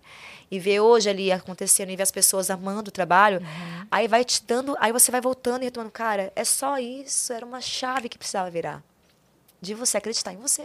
Você saber que, tipo, tá tudo bem, ah, vai ter erros no caminho, vai ter deslizes, você não vai dar conta de tudo. Tem vezes que fala, fala assim, meu Deus, deixei, deixei passar, deixei passar, não vi. Mas só erra quem faz, né? É, Quem às vezes me faz, dá uma erra. raiva, às vezes eu falo assim, outro dia eu esqueci do jantar do meu filho. Eu fui sair da, tava com outro, aí a gente pegou a comidinha pro outro, e eu tinha que levar pra casa. Eu deixei no restaurante. Não peguei a comida, ficou na Esqueceu, mesa. é. Aí cheguei em casa com uma cara, cadê a comida, mamãe? Eu, cabeça louca mesmo, de cansaço, porque é muita coisa, sabe? Tipo, tentando fazer. Antes a comida do que o filho, tá tudo Tá certo, tudo Vanessa. certo. Mas eu fiquei mal. Eu falei, ai, filhinho, desculpa. Fui correndo lá buscar comida de volta. Aí eu fiquei, meu, tudo bem, é muita coisa, né? É. Tem que fazer tudo isso. E aí eu vou tendo essas ajudas, mas, cara, é, eu fui me sentindo capaz, porque eu, por um momento, eu fiquei me sentindo extremamente incapaz, insegura, de que eu não tinha nenhuma capacidade. Que a minha capacidade estava ancorada em outras pessoas, sabe? Que eu só tinha é, certas coisas porque o outro fazia por mim ou me ajudava. Ou a minha criatividade estava ancorada no outro. E eu fui vivendo a vida assim muitas vezes. No pai, ou no namorado, ou no ex-marido, sabe? Assim, foi tudo sendo. É como se eu tivesse sempre. Eu sabia que eu tinha capacidade, mas eu não sabia que eu tinha capacidade. Você entende o que eu tô falando? Então, eu sempre, quando eu fiquei sozinha, eu falei, e Você agora? tava sempre dando a mão pra alguém. É. E quando soltou, falou, opa, É, exatamente. E agora meu financeiro, não sei mexer, não sei, não sei, não sei fazer isso aqui. sabe? Entendeu? Sabe? Uhum. A gente aprende. Tudo que a gente quer fazer de verdade, a gente aprende. Muito legal. A gente tá com algumas mensagens. Vamos ir aos pouquinhos, porque daí a gente É mesmo? consegue ir mandando e, Tá. e falando? Boa. Porque senão a, galera gente tá- vai... tá ah, é. tem, ah, é, a gente tá ao É. vivo, gente. É, a gente eu tá ao sempre vivo esqueço. e a galera manda coisa, olha lá. Tá arrumado o meu Peraí. rabo? Ai, que frase ruim que eu falei agora. É que é? O que, que eu tenho que fazer? Tá arrumado, tá arrumado. Arrumar o rabo. Tá Porque do a- ar-condicionado, né? A gente tava falando daquela, daquele meme do ar-condicionado, tadinho do moço. Falando pra senhora pôr na função cu. Você quer que a gente coloque no cu? Tá no cu? Tá? Não no tá, cu? você não tá no cu. Mas tá a, gente, ótimo, a assim. Yas acabou de garantir a frase de duplo sentido da semana. Você quer que a gente coloque no cu? Boa. Tá O ótimo. corte não já vai monetizar não. bem, então quer pedir alguma coisa? Na minha conta. quer pedir alguma coisa pra comer? Não, obrigada. Ó, Pessoal, que quer alguma coisa? Café, chá, chocolate, cappuccino? Não? você quer outra dessa? Não, tá, ainda nem foi. Ó, essa aqui é a então minha. tá minha... A gente tava falando que essa aqui era a minha. Como é que fala? Rebeldia. Rebeldia do ano, cara. É a terceira que eu tomo no ano. Ela falou, hoje eu tô muito louca. Hoje eu tô viciada, Eu louquinha. era viciada num grau que eu só bebia, nem água eu É bebia. mesmo? Aí eu tirei. Aí, por isso que eu tenho medo, eu faço a rebeldia. Ah, Débora, Aí eu você cortei. falou que esse é o café da manhã dela, Então, viu? eu era, eu era assim. Eu era tipo, água? Pra que água? Briguei. Tinha água aqui dentro. Tem água aí dentro junto. É feito com alguma água. É. Era assim que eu via. Se eu tô bebendo é líquido. É líquido, água tem que ter água aí dentro também. Louca. Vai lá, minha parceira. Vamos. Vai do então, ó, primeiro aí. Vamos da primeira, que daí a gente vai aos pouquinhos. Oi, Vanessa, sou o Thiago, o pai do Gabriel. O Thiago, o pai do Gabriel, é um dos viajantes frequentes aqui. Tá. Né? É, você não nos conhece, mas a gente vibra muito para que a sua vida seja abençoada. Como você lida com os fãs que te conhecem e você não faz ideia de quem são? Você tem algum ídolo no qual você é a desconhecida? Que Deus abençoe Todos. sua vida. que Deus abençoe sua vida, menina linda de coração doce. Obrigada. Mesmo sendo- Adorei o menina. Ah, ele fez um trocadilho. Ah. Ó, o Thiago, os trocadilhos são do Miguel, tá? Mas ele fez aqui, ó. De coração doce, mesmo sendo Camargo. Ai, meu Deus. Vamos rir pra não Tá ficar chato. Não, mas tudo bem. Olha, Cris, essa vai pro seu grupo de trocadilhos. Eu vou mandar lá depois. essa eu vou mandar lá depois. Obrigada, amor. Não, tem muito. A Madonna não sabe quem eu sou, a Shakira não sabe quem eu sou. Quem mais? Eu te dou um monte aqui. Celine Dion não sabe quem eu sou. Claro que sabem. Eu, eu vi elas escutando Shine On outro dia. Ah, será? Eu Meu Deus, eu pensei. Eu vi. A Shania já me mandou recado, então a Shania pelo menos algum dia soube. Então, A Shania é uma referência Shania enorme Twain, pra você. enorme, né? a Shania é. A Shania eu sou apaixonada também, a Alanis também. Eu já vi elas pessoalmente, a, a Celine não. A Mariah já, a Celine já. A Shakira já vi. Não, a Shakira não.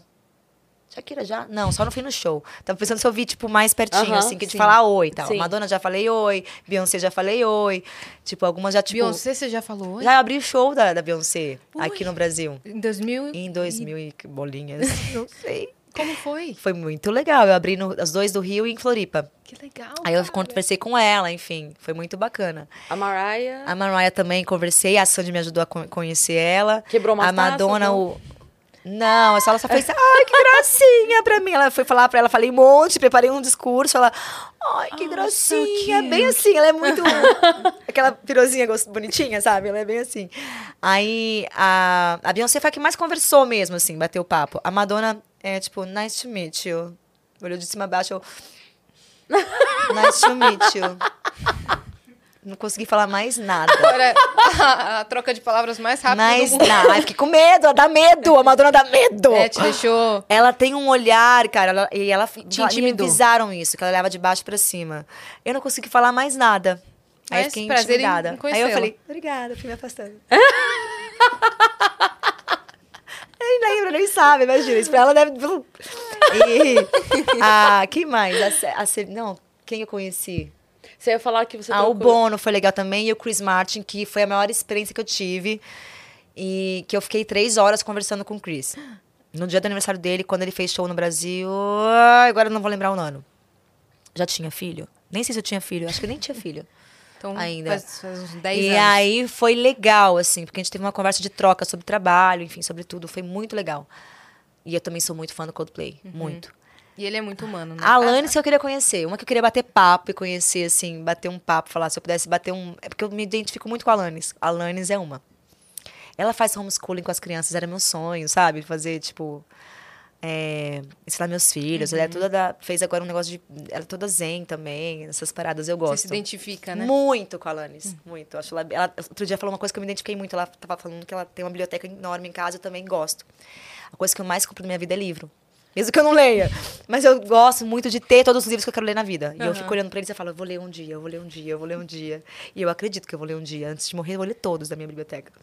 É e um ela falou uma desafio. coisa, é um desafio. Aí ela falou que adora livro porque ela ama o cheiro. E é uma coisa que eu também faço. Eu amo o cheiro de livro, assim, ficar. Uhum. É bom demais. mesmo. Nossa, e eu vejo o livro como se. Eu tenho certeza que depois daquele livro, eu falo, quando eu ler esse livro, eu vou sair melhor. Eu vou sair melhor. Nem sempre, gente. Mas a maioria você sai com O mais livro ideias. faz a parte dele. A É, gente é muito. Falam que todo livro engrandece. Eu acho que não, todo livro engrandece, mas a grande maioria te traz alguma coisa, né? Sim, tem livros te, que te modifica. Fazem tem uns você que, dar uns dois passos pra trás, É. assim, pra depois dar vários passos mas pra tem frente. uns que mudam a gente profundamente. Tipo Harry Potter. Eu acho que Harry Potter é um Muda grande. mesmo, molda caráter. Nossa, total. Muito. Mas eu tenho livros que eu falo, meu Deus, minha vida mudou. É outra depois do- desse livro aqui, Uhum. né? De ideia. É, ele tava falando sobre é, pessoas que você é fã. Um beijo pro tal. Thiago, né? Um É. beijo pro Thiago. Beijo Gabriel. pro Thiago e pro Gabriel. Gabriel. Que é, você, desde sempre, conviveu naturalmente com pessoas que pra gente são intocáveis, né? E pra você era a quarta-feira à tarde na tua sala. tipo, qual? tipo, Tipo, os Tony amigos. Chororó. Ah, os amigos. Ah, É, sim, entendeu? sim, tipo assim, sim. pra gente, eu- eu falo isso assim, eu amo chororó. Eu amo. E aí eu é muito doido imaginar essa lógica, né? E aí eu tenho isso, tipo, na minha filha. Minha filha cresceu convivendo com humoristas que pra outras pessoas são tipo assim, como que você tem, Tem esse acesso, o né? WhatsApp do Thiago Ventura? Minha filha fala, "Dur." é só o Thiago Ventura, sabe assim? Porque Do Leandro Hassum. é, Tá, é o Leandro Hassum. É, é o tio Lê. é, é, isso ela, mesmo, é, ela ela, falou ela fala, Chulele, ela fala, tá. Mas o que eu queria é, entender com você é assim, quando que você entendeu na tua vida que isso era diferenciado? Pra, sabe? Tipo assim, em algum momento as crianças começaram, ai meu Deus, o pai dela, o tio dela. Você, É. Sim, meu pai, Eu meu tio. Então, sabe o que, que eu doido? sempre entendia? O que a gente tinha? Porque era o seguinte, meu pai, quando criança, a gente, meu pai era compositor, então ele tinha muito acesso à casa da Martinha, né, é, ao Leandro Leonardo, ele tinha acesso a, a alguns artistas que ele compunha bastante. Então eu vivia em roda de viola dele. Só que meu pai estava tentando a carreira e ele não tinha sucesso. A gente tinha uma vida muito, muito simples.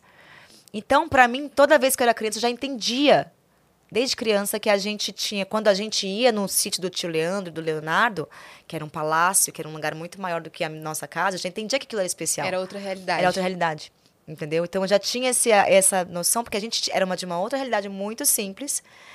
E que quando a gente, meu pai, e levava a gente nesse mundo de arte, de cantores e tal, eles eram as estrelas. Meu pai não era. Meu pai era um compositor que estava ali tentando é, caçar oportunidade, entendeu? Então a gente via que era diferente Sim. sabe? Então, desde o começo eu sempre senti. Aí, quando meu pai estoura com meu tio e a música estoura, e que aí a gente vira a nossa vida, e eu começo a frequentar o São Miguel Arcanjo, que aqui. é, e eu lembro até hoje que eu comecei a ter as roupinhas, da, da- foi pra Disney, com a primeira vez com o Chitão. Primeira vez que eu fui na Disney era com o tio Chitão, e com a tia Dena, a Aline, e tava o. Chororó. Porque eles tinham apartamento em Miami e tava. Essa cena, imagina, a cena, a gente tudo com nove anos brincando, nove anos brincando. A Sandy, o Júnior, eu, meu irmão, a Aline e o Alisson, brincando no apartamento. Então, pra mim, é quando a gente só se igualou a eles. Vamos supor, que a gente já frequentava. Meu pai sempre foi amigo do Chitão. Então eu já frequentava tal. Mas quando a gente, meu pai estoura, a gente passa a ter a mesma condição de ir pra Disney que nem eles, de ter uma casa mais legal, de tal, não sei o quê. Aí eu me senti menos. é, teve aquele momento de Cinderela, tipo, ai, agora eu também posso. Uhum. Tô no mesmo patamar, entendeu? No mesmo lugar financeiro, tudo isso. Que demais. Que Boa. demais. A Alec mandou. Ó, Oi, gurias. Vanessa, quantas vezes você foi a trilha sonora das minhas tardes e noites quando era criança? Qual é o nome dela? Alec. Alec. Alec. É, Alexa. Alexa. É. Você acabou, você Gente, tô acabou de... parecendo, tô parecendo a fila da praça, não Todo tô, mundo gente, que tá ao né? vivo agora tá te odiando, né? É, você Por quê? ativou Você a Alexa ativou de Alexa todo de todo mundo agora. Ah, então Ai, peraí. gente, Fala, desculpa. fala. Alexa, tocar Vanessa Camargo no Spotify. Pronto. Pronto. Ó, se hoje eu amo as suas músicas é por causa das minhas tias. Vanessa, que surto foi esse que você estaria no BBB? Eu já estava preparando minha torcida por você. Rolou um convite mesmo? Se não rolou, você iria? Beijos, gurias. PS, Yas e Cris, tô esperando vocês criarem um canal de transmissão no Insta. Alec, o Instagram não me liberou ainda, mas eu também tô esperando. Beijo, a- de novo, Alex. Alec. Alec. Alec? É. Não é Ale- Alexandra. Alexandra, obrigada. Olha aí. Alexandra. Amada, o que, que era a pergunta mesmo? Tem A perdido. Esse, ah, do BBB. Que Ah, surto do foi BBB, esse? Você que- foi convidada? Se não, Então, você não, na verdade, não, esse surto foi, foi atrasado. Não sei como que o povo atrasou um ano a notícia. Porque não foi desse ano, foi do ano retrasado, quando tinha o Arthur Aguiar, que ganhou. Ah. que tinha o Thiago Bravanel, a Naira Azevedo, foi nesse BBB que eu quase entrei. Uhum. Que eu tive uma conversa preparatória, que eu tava super querendo entrar, porque eu precisava mexer na minha vida, eu precisava dar um 360. Tava me sentindo morta. Eu falei, ah, preciso fazer alguma coisa.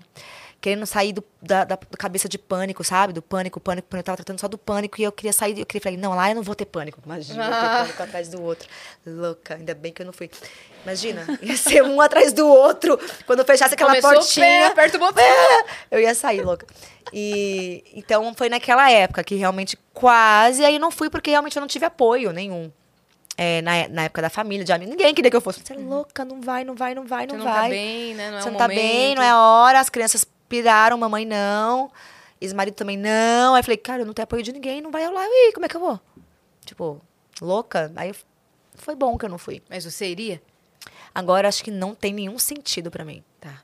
Agora, nesse momento, A hoje. de hoje. É, hoje, com a- todo o projeto de trabalho que eu tenho, é, os meus filhos que eu precisei olhar, tipo, tipo, você não daria, de jeito nenhum. Imagina, eles ainda estão passando por um processo todo.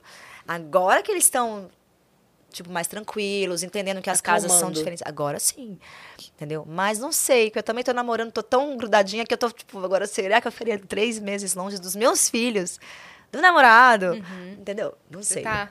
Ai, se eu Mas prima- agora casulo agora aquela louca. Gente, se o prêmio aumentasse pra 10 milhões, talvez. Não, A e, pessoa, o prêmio agora é 10 milhões. Vai... e um monte de música pra lançar. É, então, o trabalho já tudo feito, enfim. Não, eu vou amar se ela for O e bebê- aí pegarem esse corte, tipo, a Vanessa de hoje, eu não iria. Pipipi, 23 e popopó, 59, né? vai. Vanessa Ah, Camargo. mas eu seria anciã da turma. Eu falei, fiquei pensando, eu falei, gente, eu vou ser anciã da turma, que louco. Que anciã, Vanessa. é, doida. 40 anos. Que anciã. É, a mais velha lá, o máximo tem 40, 42. Já entrou galera disso assim? Não, já. Obrigada. Então, tipo eu. Ok. Acho que Lembra da Naná? Sim, eu seria, teria da turma da Naná, antigamente. Ah, hoje, para, gente. Vanessa, vai. Ó, tem mais... Nossa, o pessoal gastou as Sparks aqui. Quer ir daí, minha parça? Vamos, peraí. Deixa eu passar aqui. Qual, em qual, qual que você foi agora? Agora é do Adriano Mota. Boa. Ó, o Adriano mandou. Olá, Vanessa, Yas e Cris. Sou Adriano Mota, músico da banda Rosa de Saron. E tenho total admiração por todas vocês. Gostaria de Eu saber, Vanessa. banda. Eu também conheço É Maravilhosa. maravilhosa. Maravilhosa. É maravilha- maravilhosa. Vanessa, como você descreveria a evolução da sua música ao longo dos anos e como isso reflete a sua própria evolução pessoal? Um beijo pra todas Toma. vocês. Um beijo! Olha! Nossa, Boa, como que eu. Agora, esse eu não fiz. Adriano, já manda o contato que a gente quer trazer vocês aqui. Ah, eles são maravilhosos mesmo. Ó, Adriano, é difícil você fazer uma avaliação, porque a minha música passou por just... Cara, a minha música não tem como, ela passou pelas mesmas altos e baixos meus, internos, assim. Então, no começo, eu tenho uma, uma música que... Mas é engraçado, tem uma, uma, uma coisa que eu aprendi que ela nunca saiu, a essência da gente nunca vai embora. Então, minha música sempre foi o quê? Vanessa mistura ritmos. Sempre. Então, eu sempre misturei algumas vertentes na minha, na minha carreira. country music com sertanejo pop, que você pode falar sertanejo pop com, ou country. Country pop. Ou country americano. Sempre tive essa referência. Sempre tive referência de pop é, americano e brasileiro. Quando eu falo pop brasileiro, eu falo de, sabe, de... É, Débora Blando, sabe? Aquelas coisas mais. Nossa, Lembra? Amava. Débora Blando. Amo Débora Blando, valeu. Então eu tinha. Adoro umas coisas mais, mais popzinhas e tal. E tinha uma referência de música latina. Então eu sempre gostei de misturar ritmos latinos e tal. E, e música romântica. Então, isso tudo sempre fez parte do meu caldeirão. Alguns álbuns com mais um pouquinho de sertanejo e country, outras músicas com um pouco mais de pop e indo pro eletrônico também. É, então, essa mistureba sempre foi parte da minha essência como, como cantora. Então, com os álbuns, né, com o tempo, a evolução foi um álbum que eu tinha 17 anos, quando eu queria falar mais de primeiros amores, de não sei o quê, foram crescendo. Aí eu, eu falei de um álbum mais da, da coisa interna, que foi o álbum, o quinto álbum que eu tava passando pelo pânico a primeira vez, e que eu tava me descobrindo, e que teve muita decepção. Aí agora que eu tô indo pro caminho mais espiritual, que tá, foi indo mais pelas vivências mesmo, assim. Meus álbuns refletem exatamente o que eu vivia na época. Seja no amor, nos relacionamentos, que é o meu grande foco. É, é um seu relacionamento com você mesma e o relacionamento que você tem com as pessoas. interpessoal. Sempre é relacionamentos de amor. Eu falo, seja com você ou seja com, com o próximo. Ah, ah, eu ia só comentar, a Sandy falou uma coisa que eu achei muito legal, que ela disse assim que quando ela é, compõe, quando ela grava uma música, tem tanto dela ali que ela se sente um pouco nua. Que talvez a pessoa que ouça não sabe o tanto que tá Total, vendo dela. é, é, mas ela tá é. totalmente exposta ali. Total. Tem algumas que, você, que eu nem falo que, é, que, que, que tem tanto, porque se eu falar, eu, eu, eu fico mal, assim. Que foi a minha história. Aham. Aí eu já, já menti. Isso eu falo, já falei assim, essa história eu inspirei na história de alguém. E é minha história. Aham. Porque eu não queria que as pessoas soubessem que aquela história era minha. Já aconteceu. De eu falar. Que doido, Me né? inspirei no que as pessoas vivem e, na verdade, era Relatos. eu ali escrachada. É igual quando a pessoa vai fazer pergunta pra Laura Miller, né? Meu primo! Ai, não, exatamente. A música não é minha, não! isso, a é música é do meu primo, o vizinho da minha tia, da minha mãe, da, da cunhada da minha avó, mandou Amor, perguntar. O que eu já fiz isso. E essa música, o que, que você pensou? Não, é que eu, eu- nem sempre, eu já falei isso, nem sempre as músicas que a gente canta são nossas histórias. Muitas vezes são histórias que nós vemos as pessoas vivendo. E Em é casa. E o diário dela lá, querido diário. Só chorando com a Mas eu preciso música. assumir. Gente, o que teve? Quando você não queria assumir que tava sofrendo pelo cara ali horas e aquela música você te lembrava aquilo. Não, não tem nada a ver comigo. Ou coisas até mais sérias, tipo, várias vezes. Deixa eu falar pra vocês, vou contar uma verdade. Todas as músicas que eu cantei, todas as músicas que eu fiz são minhas histórias. Olha aí. basicamente, juro. Não teve. Teve alguma. Não, tem uma outra que não é minha, que a gente grava. Tem algumas que você grava porque a música é legal, gostosa, divertida. Sim.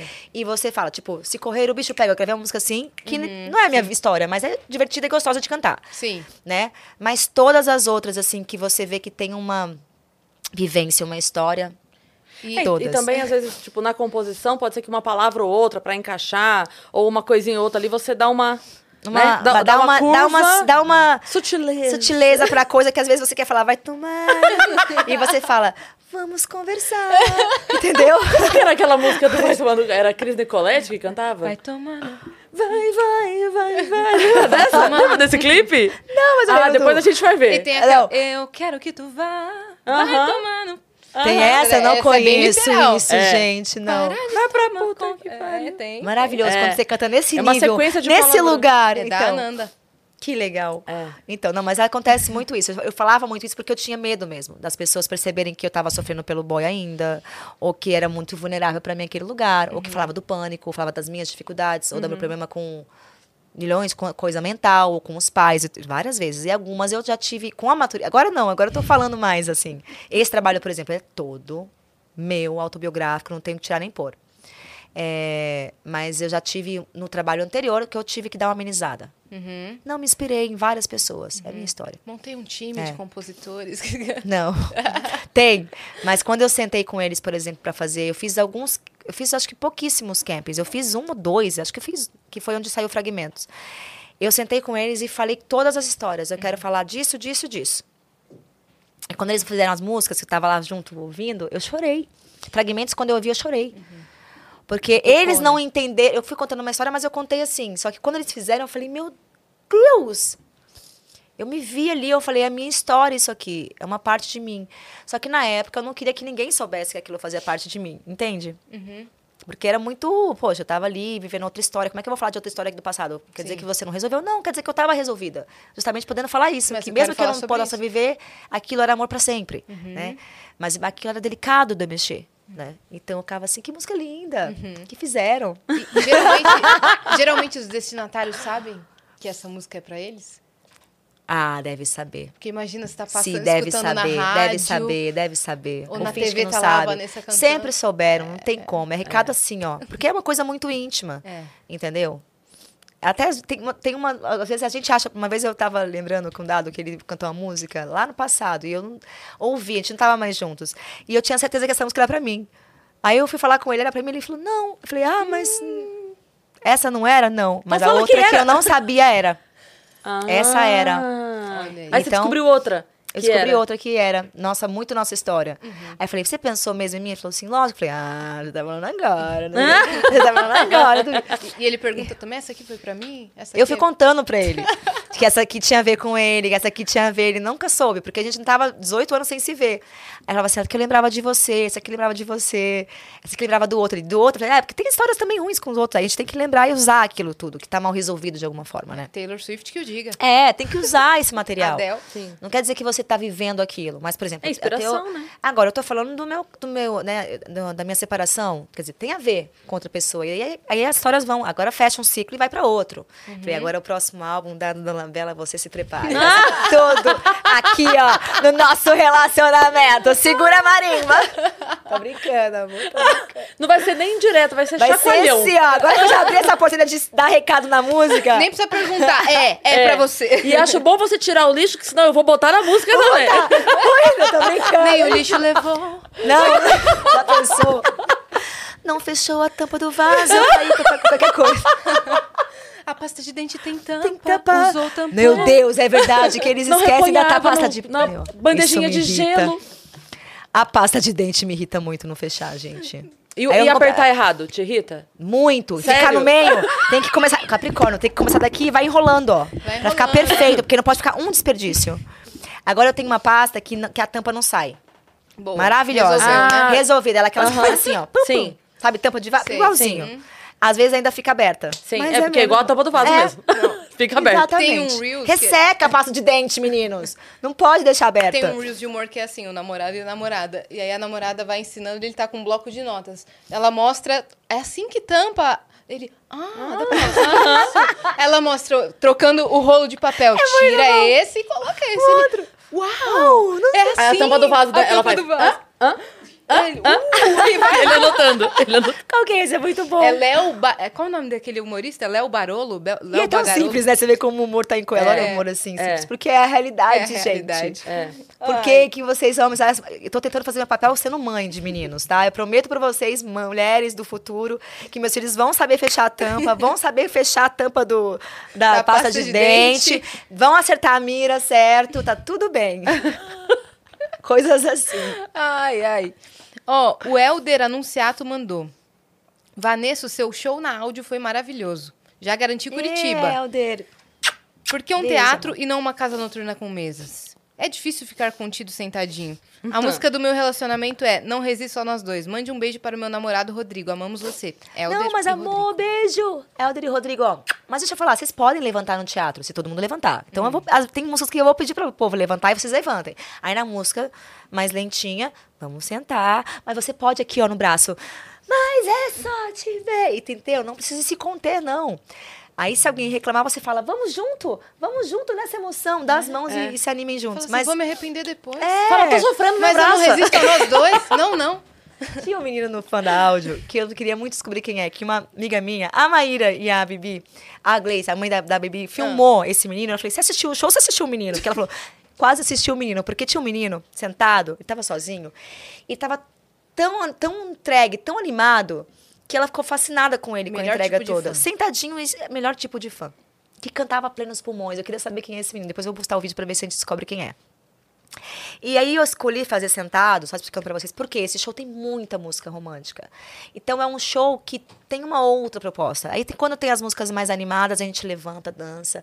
Mas é- eu tive reclamações nos outros shows, entendeu? A galera queria estar sentadinho, poder Curtir. pedir um vinho, pedir uma água, sentar. Entendeu? A galera de 30 pra frente tá afim mais de sentar. Fica sentadinho. Obrigada, eu quero ir eu nesse. adoro assistir show assim, entendeu? também, adoro. Agora, se o show tem mais eletrônico, ok. É. A gente faz o show em pé, Mas a é- society é outra você proposta. já monta de acordo É. com ali. Sentou, Quando tiver levantou. esse Exatamente. sentado, aí eu quero. Eu vou te falar, vai Esse ter eu no quero final do ano, eu te aviso também. Esse eu É, quero como é que muito tá a ir. agenda de shows? A galera pode conferir lá no, Pode no Instagram? conferir. Aqui a cola. Obrigada, Ah, pode, obrigada. amo. pode. Pode. Preparada. Adorei. Ó, 17 de junho, agora a gente vai estar na áudio fazendo. Aí é em pé esse, ó. Esse Aí, é bem ó. animado. Olha.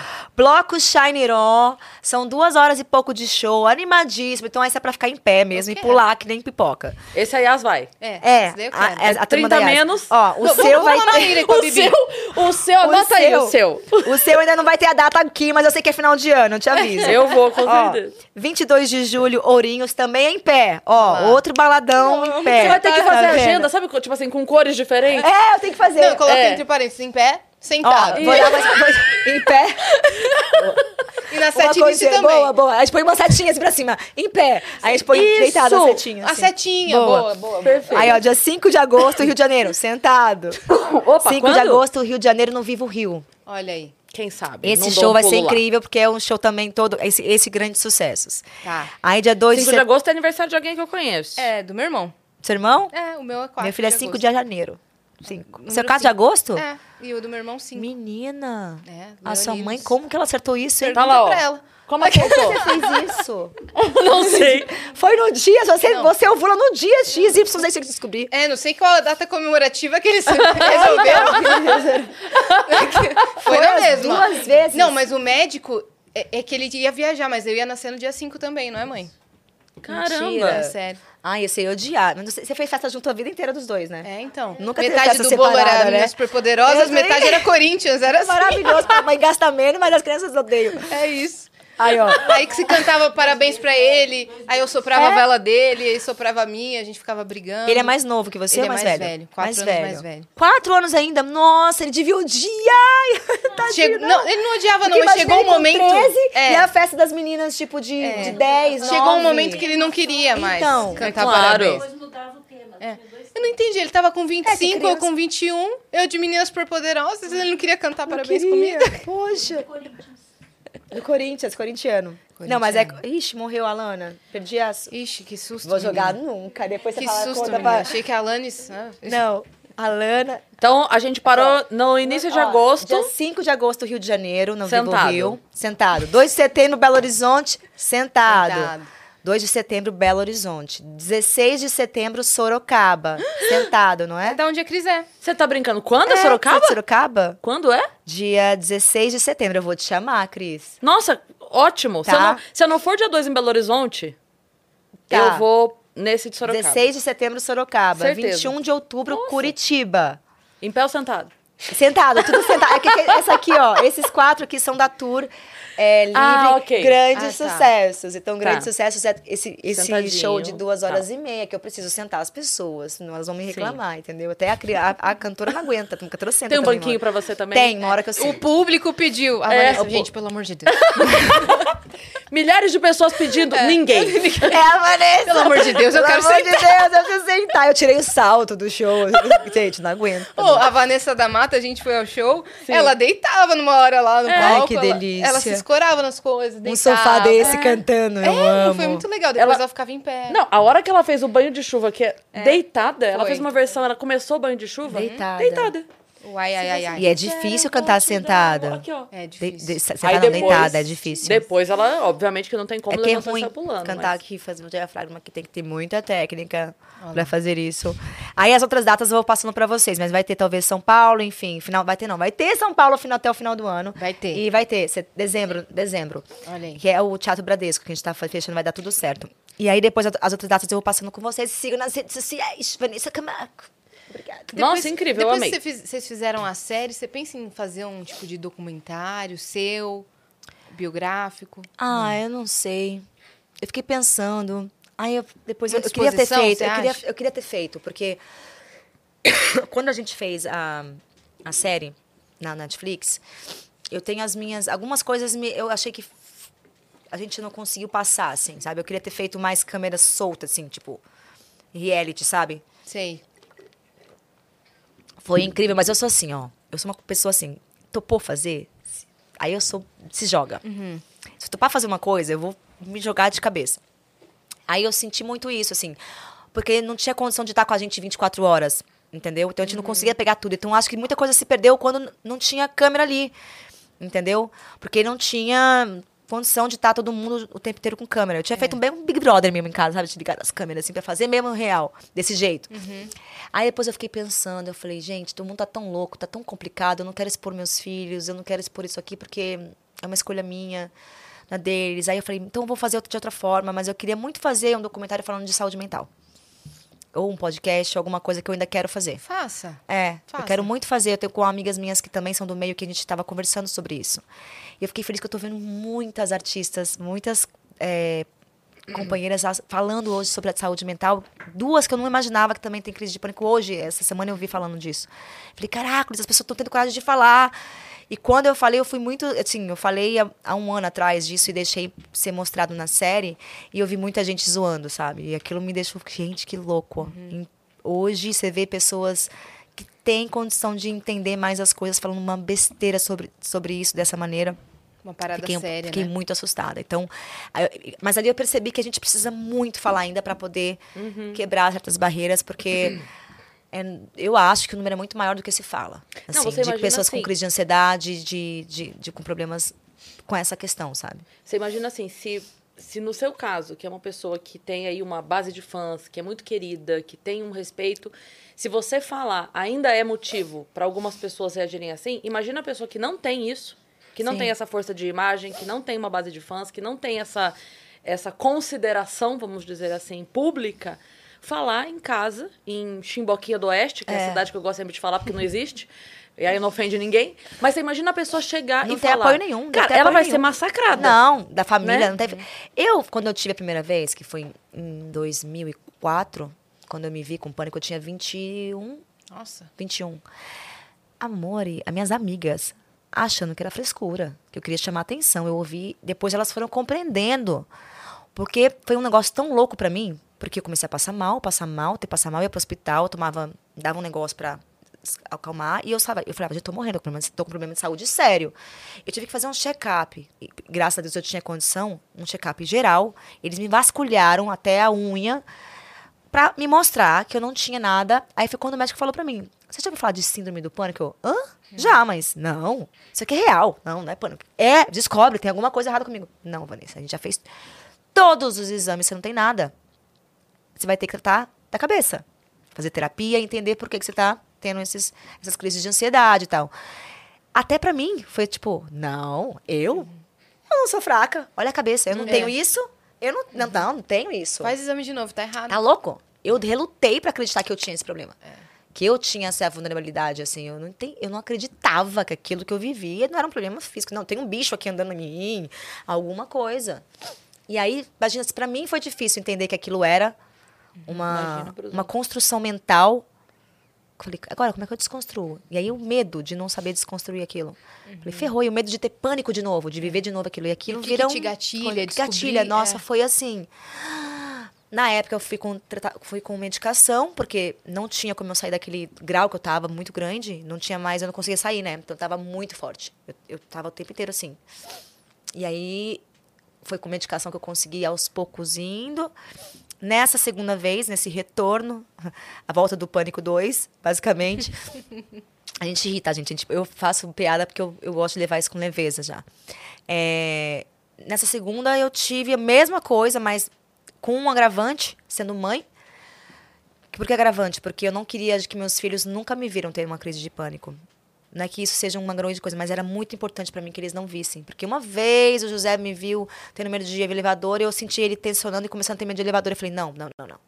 Então no elevador eu vou entrar com ele sempre. "Ah, não tenho medo, porque eu não quero passar para ele esse medo. Sim. Então, para mim, era muito importante que eles não vissem eu tendo pânico, para que eles não se assustassem. Uhum, Pra que não refletisse É, neles. não naquele momento. Hoje eles sabem. Eu conversei com eles depois, Uhum. porque a gente estava vendo Ted Laço. E o Ted Laço tem um momento que tem. E aí eu falei, sabe o que a mamãe tem, José? Ele, hã? Mamãe tem isso aí. Aí fui conversando com ele. O que, que é isso, mãe? Aí fui explicando para ele. Agora acho que ele. Pro pequenininho ainda não. Aí ele falou, ah, mas eu nunca vi. Eu falei, graças a Deus, você não viu, mas pode ser que um dia você veja a mamãe tendo isso, para você entender que isso é normal, é uma que, questão que a mãe está tratando, já está melhor, enfim, tal. Então, na segunda vez, eu, eu vivi na pandemia com isso tudo voltando à tona.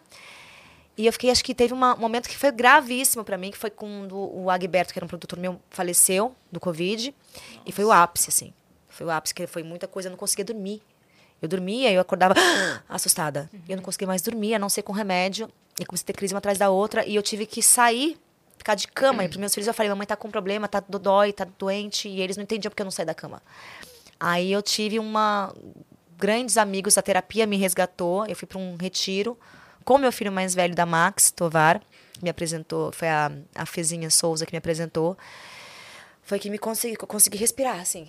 E entender que eu podia ter é, um caminho sendo trilhado ali que eu podia seguir. Que tipo de terapia se faz nesses retiros? Então, a Max, é, ela é uma é uma mulher que tem um conhecimento xamânico de vida, de consciência, de expansão. Ela tem o próprio método dela.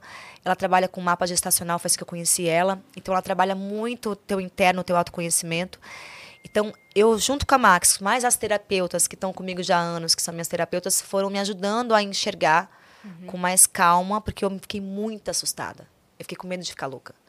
De, não, de perder a minha, a, o fio da meada. E eu tentei a medicação, não consegui. Aí eu falei, não quero tomar medicação, não quero tomar medicação. Uma rejeição gigantesca. E aí eu... Tava cons... desequilibrada. Nossa, eu tava num surto. E aí eu consegui, indo para lá, me acalmar. Ela me deu a mão, assim, foi tratando junto comigo. Eu chorei três dias seguidos. E fui jogando para fora, jogando para fora, jogando para fora. E aí eu fui voltando a mim, assim, fui entendendo que eu tinha um processo que ia ser longo, porque eu escolhi não tratar com remédio. E é mais, mais difícil mesmo, porque é uma. É, o remédio ele dá uma ajudada gigantesca nas crises. Então eu queria não tomar e, e enfrentar o que tinha que enfrentar e lidar com aquilo na hora, respirar, aprender a respirar, aprender a entender o que era aquilo. Então foi um processo que ainda estou nele. Sim. Aí as pessoas, ah, você tá curada. Não estou curada, não, tá, gente? Eu estou num processo de cura, que pode ser que leve a vida inteira ou, ou que eu aprenda a lidar com isso pro resto da vida. Uhum. Então eu já entendo os meus gatilhos com mais, com mais clareza, eu entendo. E aí, quando eu entendo meus gatilhos, o que me estressa, o que me deixa mais ansiosa, o que me deixa mais com medo, uhum.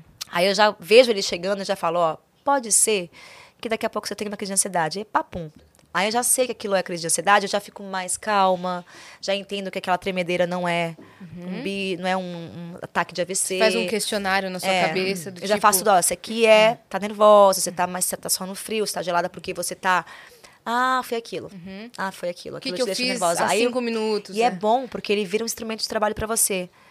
Como o meu corpo, ele dá esse aviso, ele entra nesse, nesse lugar, eu consigo identificar, inclusive, o que, o que eu tenho que arrumar na minha vida poxa, olha só, isso aqui me deixa mal, eu tenho que arrumar isso aqui. Uhum. Porque a gente, a gente, a pessoa que vive com o síndrome do pânico, ela não se permite mais algumas coisas quando está em tratamento, quando ela está olhando para isso. Eu não me permito mais algumas coisas, que eu sei que não me fazem bem. Então, o pânico, ele é o meu algoz e meu herói. Uhum. Porque é ele que faz com que eu olhe para mim e fale, isso aqui não. Não aceito mais Não aceito daqui. mais isso. Não aceito esse abuso, não aceito essa, essa vida aqui, não aceito esse, esse lugar, porque não me faz bem. Então, olha que, que, que rico, sabe? Então, uhum. Então, quando eu olho para isso, com um olhar de autoconhecimento, com a terapia que eu tenho que olhar, eu fico tão feliz de saber que, cara, às vezes eu olho e falo, um mês, não tive uma crise. Uhum. Caraca, passou um mês, e já está acontecendo isso comigo. Eu fico tão feliz. Aí, quando eu tenho uma de vez em quando, eu falo, tá tudo bem, uns passos para trás, tem uma coisa nova acontecendo, uhum. vamos lidar com isso. Uhum. Então, é um lugar muito rico, cara. É muito, muito legal. Eu tenho gratidão ao meu pânico. Eu não tenho, ah, meu Deus, por que Deus fez isso comigo? Obrigada. Porque podia ter sido um, um câncer, podia ter sido de uma outra forma que eu ia aprender as coisas. É algo que eu tenho como resolver, uhum. entendeu? E olhar... Se eu tiver foco e olhar. Tipo, isso, isso. te obrigou a abrir as gavetas, né? Falar, Total. Não dá para deixar bagunçado mais, é. entendeu? Sim. Se bagunça, vai dar. É. É que nem eu falo, se eu for dormir sete da manhã, eu vou ficar o dia inteiro zoada. Mas não dá pra dormir mais sete da manhã, acabou. Uhum. Não dá uhum. mais, entendeu? Chega. Não dá. É. beber dois litros de álcool e achar que vai acordar amanhã sem ressaca, entendeu? Não dá. Eu tinha essa visão também do pânico do tipo, você acha que você tá morrendo? Meu, você é adulto, você não tá morrendo, você sabe disso, até eu ter É, Você teve? Eu tive duas, é, dois ataques de pânico pontuais, assim. Foi num- numa época que eu tava doente já e tava tendo muita enxaqueca no ano passado. Eu tava com essa enxaqueca que não passava, que não passava. Fui no Dr. Google, né? Eu, assim, eu já Ah, tinha ido eu- ao Eu médico. sei, eu já. Eu fiquei, meu amor, Eu já meu tinha Google ido era assim. médico, não acharam nada.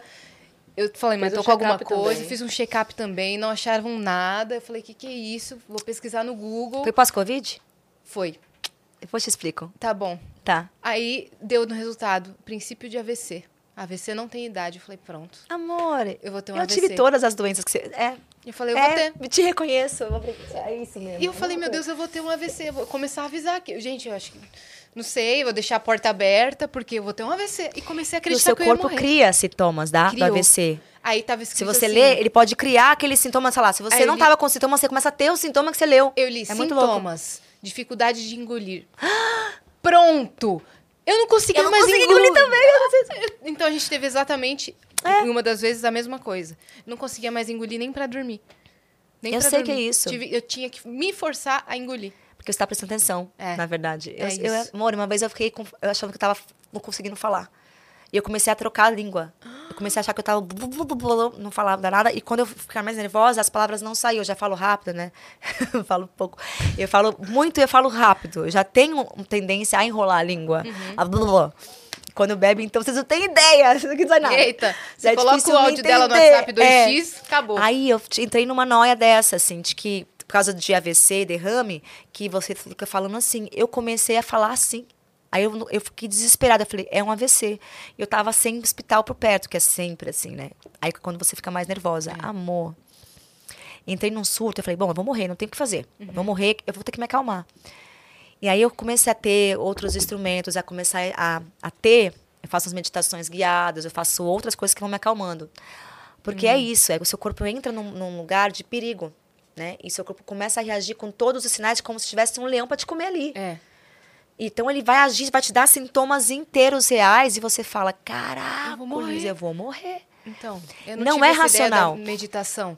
Eu falei assim, quer ver? Eu vou ver se eu vou ter um AVC mesmo. Comecei a pular dentro de casa. Mentira. A girar, pular no sofá. Eu não vou ter, não! então você foi ótima. Eu fazia os testes, eu ficava Eu não assim, ó. tenho, não. Eu sou Vanessa Godoy Camargo, nasci em Goiânia, 30, e- 30 não, 40, 39 anos, nananã. Eu ficava repetindo, eu sou Vanessa, bom, eu tô aqui ainda, tô aqui ainda, não perdi. A gente ri ri porque- porque é engraçado. Mas na hora, aquilo faz muito Depois, sentido. né? Na hora faz muito sentido. Tipo, eu tenho que fazer isso, senão eu vou morrer. Sim, é Que muito louco. E isso, só né? quem tem consegue entender. Uhum. Então, assim, é- e muita gente tem. Não a- o pânico, como o meu se instalou. Graças a Deus você teve duas crises e conseguiu É. reverter.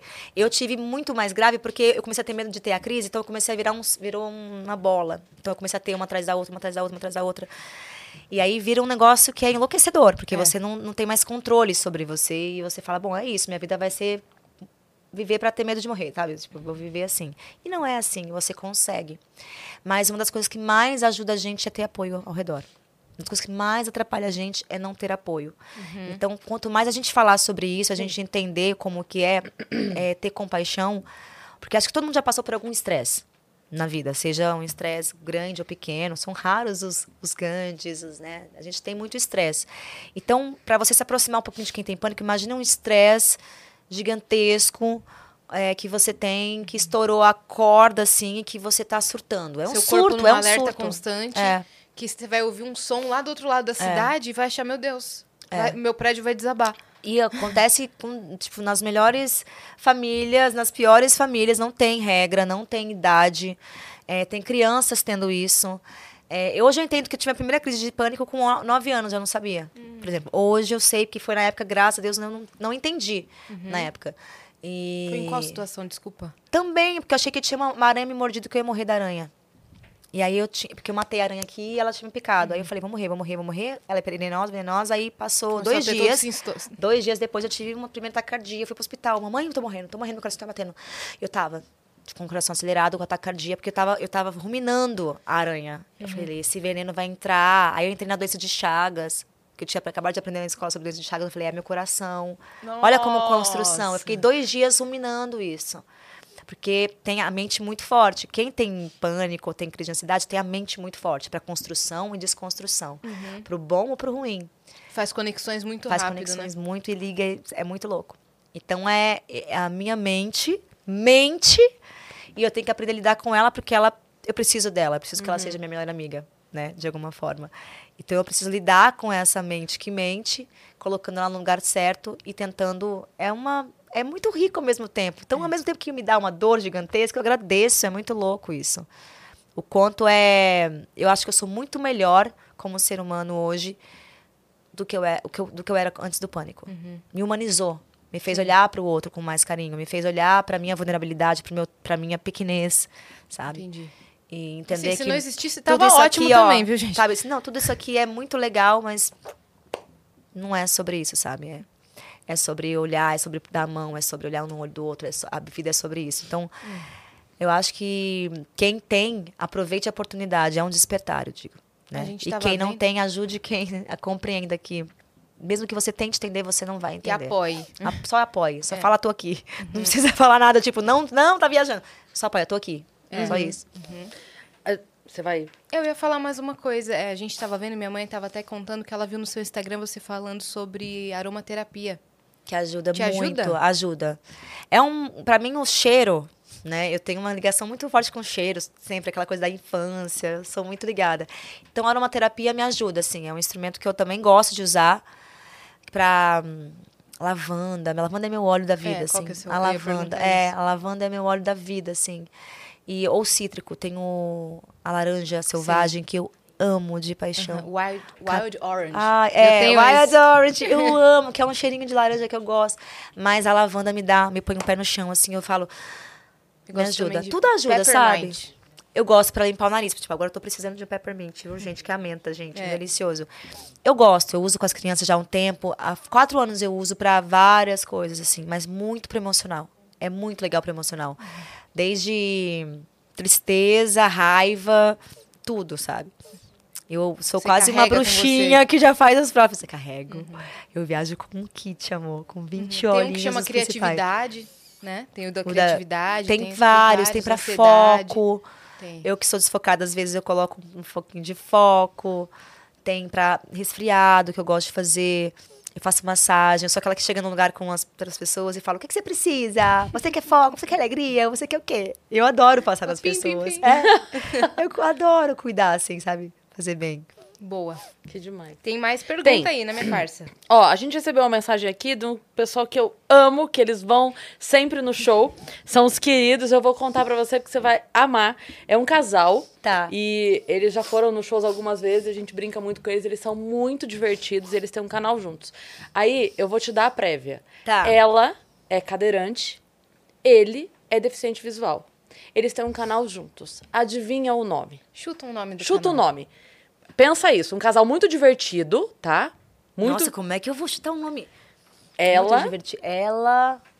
cadeirante, ele deficiente visual. Ah, não vai acertar. Não, Não vou. o nome do canal deles é Olha por onde anda. e eu não, amo eles, eles são isso? maravilhosos, eles vão no show sempre, são os queridos. E eles Muito mandaram bom. um beijo enorme pra vocês, eles são maravilhosos, são os queridos. Eles mandaram mensagem aqui, ó. Qual o momento, seja em show ou de contato com algum fã, que você guarda com mais carinho? Aquele que só de lembrar faz seus olhos lacrimejarem. Ai, um beijo. Qual é o nome deles? Ah, do, do casal, não sei, eu não sei o nome do canal. Tá. É o Olha por onde o pessoal olhe Olha por onde anda. Olhe por onde anda. Olha por onde Ai, anda. vou, vou assistir, quero ver. Eles são Prazer. muito Que legal queridos. esse nome, É muito é bom. muito legal. Não, a gente faz o show e a gente faz, tipo, com um bilhetinho no final, eles mandam se sacaneando. Uhum. Eles sacaneiam ela, sacaneia. Eles são maravilhosos, eles são maravilhosos. Adorei esse casal, ó. Obrigada pelo carinho. Qual momento que eu guardo com muito carinho?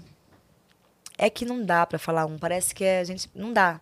É, Mas todo show, naquele momento que quando você fecha os olhos e você vê, você ouve, aquele 360, as pessoas cantando a tua música, é o momento que teu coração vai. fica quentinho e você fala: nossa, que bom, eu tô fazendo algo nessa vida, um propósito além de mim, eu tô c- plantando alguma semente bacana. Então, é essa hora que eu sinto propósito, assim. Na hora que eu vejo todo mundo entoando a mesma canção.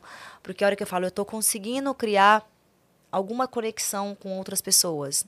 Que eu acho que a vida é sobre isso. Quando a gente descobrir que todos nós estamos conectados e temos que nos dar as mãos, sabe? Bem, vamos ser felizes, sabe? Juntos. Então, é, eu acho que esse momento é quando a gente, eu fecho os olhos. Já aconteceu comigo uma vez e foi no show da, de estreia. Eu, tava, eu tive um pânico antes de entrar no, no, no palco. No show de estreia que eu tava voltando. Ah, eu tá, fui pro agora. camarim, medo de passar mal. Porque era muito difícil fisicamente. Eu não malho mais, eu não faço nenhum. Eu doida, doida, gente, só doida. Eu tava fazendo um ensaio, mas eu fiz um ensaio antes do show. Eu passei o show inteiro e eu tava muito cansada no ensaio. E eu falei, cara, como que eu vou conseguir fazer um show de novo? Eu tinha feito o show, toda a passagem, senti cansaço. Eu falei, como que. Eu sei que na hora vai ficar. Fiquei com medo de passar mal, desmaiar, de falta de ar. Sim. Entrei De fadiga pânico. mesmo. É, de fadiga. Fiquei com medo. Tive um pânico, acendi uma vela, me acalmei, fiquei quietinha no banheiro, voltei, ótimo. E aí tive no meio do show. Porque teve um momento que eu fiquei com falta de ar. Era em tanta saudade. Que era o mundo caiu. Eu tava muito cansada, porque alguma coisa foi antes. Eu não lembro que música foi antes, eu tava exausta. Aí teve alguma troca que eu tive que fazer. E, não, e tava com aquele ar assim, ó, pesado. E eu, aí eu fiquei com medo. E eu comecei a cantar, tanta saudade, e comecei a ter pânico. E eu só, eu, eu não sei como, como que o cérebro faz isso, mas eu tava com pânico, não pensava na letra da música, mas eu continuava cantando. Sabe quando você dirige sem ver? Mesma Assim. coisa. Quando você dirige, você Ah, vai pro caminho de casa, você vai pro caminho de casa automático, Sim. você não tá prestando atenção no caminho o tempo inteiro, a gente, né? Sim, você entra no Era meio isso, você tá ali. vendo que você tá cantando, tá lá, mas a sua cabeça tá, tá ali. Tem um outro lado falando assim, vai dar merda, você vai desmaiar, você vai desmaiar, você vai desmaiar, você vai cair. Aí eu comecei, pai, mãe, não, não posso desmaiar aqui no meu primeiro show de estreia. Me dá a mão aqui, me dá a mão, me dá a mão, me dá a mão. E eu comecei, não vou desmaiar, calma, respira, vai vir o ar. O ouvido até tampa, né? Nossa, fica- eu não sei como eu tava cantando. E aí eu lembro que eu só ouvi uma voz. Calma, fecha os olhos. E aí eu fechei, fiz pra plateia, pra eles cantarem. E foi quando eu voltei. Respirou e... Porque aí eu me distra... quando foi tão emocionante ver eles cantando, tanta saudade no coro, que eu parei de cantar e eu vi eles cantando como se tivessem Aí eu fui voltando, fui voltando, aí pronto, fui embora, né? Fui embora do, do show ali. Então acho que esse momento desse show especificamente que foi a minha volta foi muito emocionante pra mim, que era uma coisa que só eu, só eu sabia assim, que eu Que tinha, que incrível. tava acontecendo. Eu sempre fico pensando, é, porque assim, eu faço comédia e a minha lógica é exatamente oposta. Eu tenho que surpreender. A pessoa não pode esperar o que eu vou falar, porque senão perde a graça do show. No caso do- da música, é o contrário. Você quer que a Sim. pessoa cante junto com Sim. você. Exatamente o oposto. Tem que né? ser ensaiadinho, eu Tem não que- posso mudar É, a, música. pessoa- é, quanto mais gente souber o que você vai falar, melhor.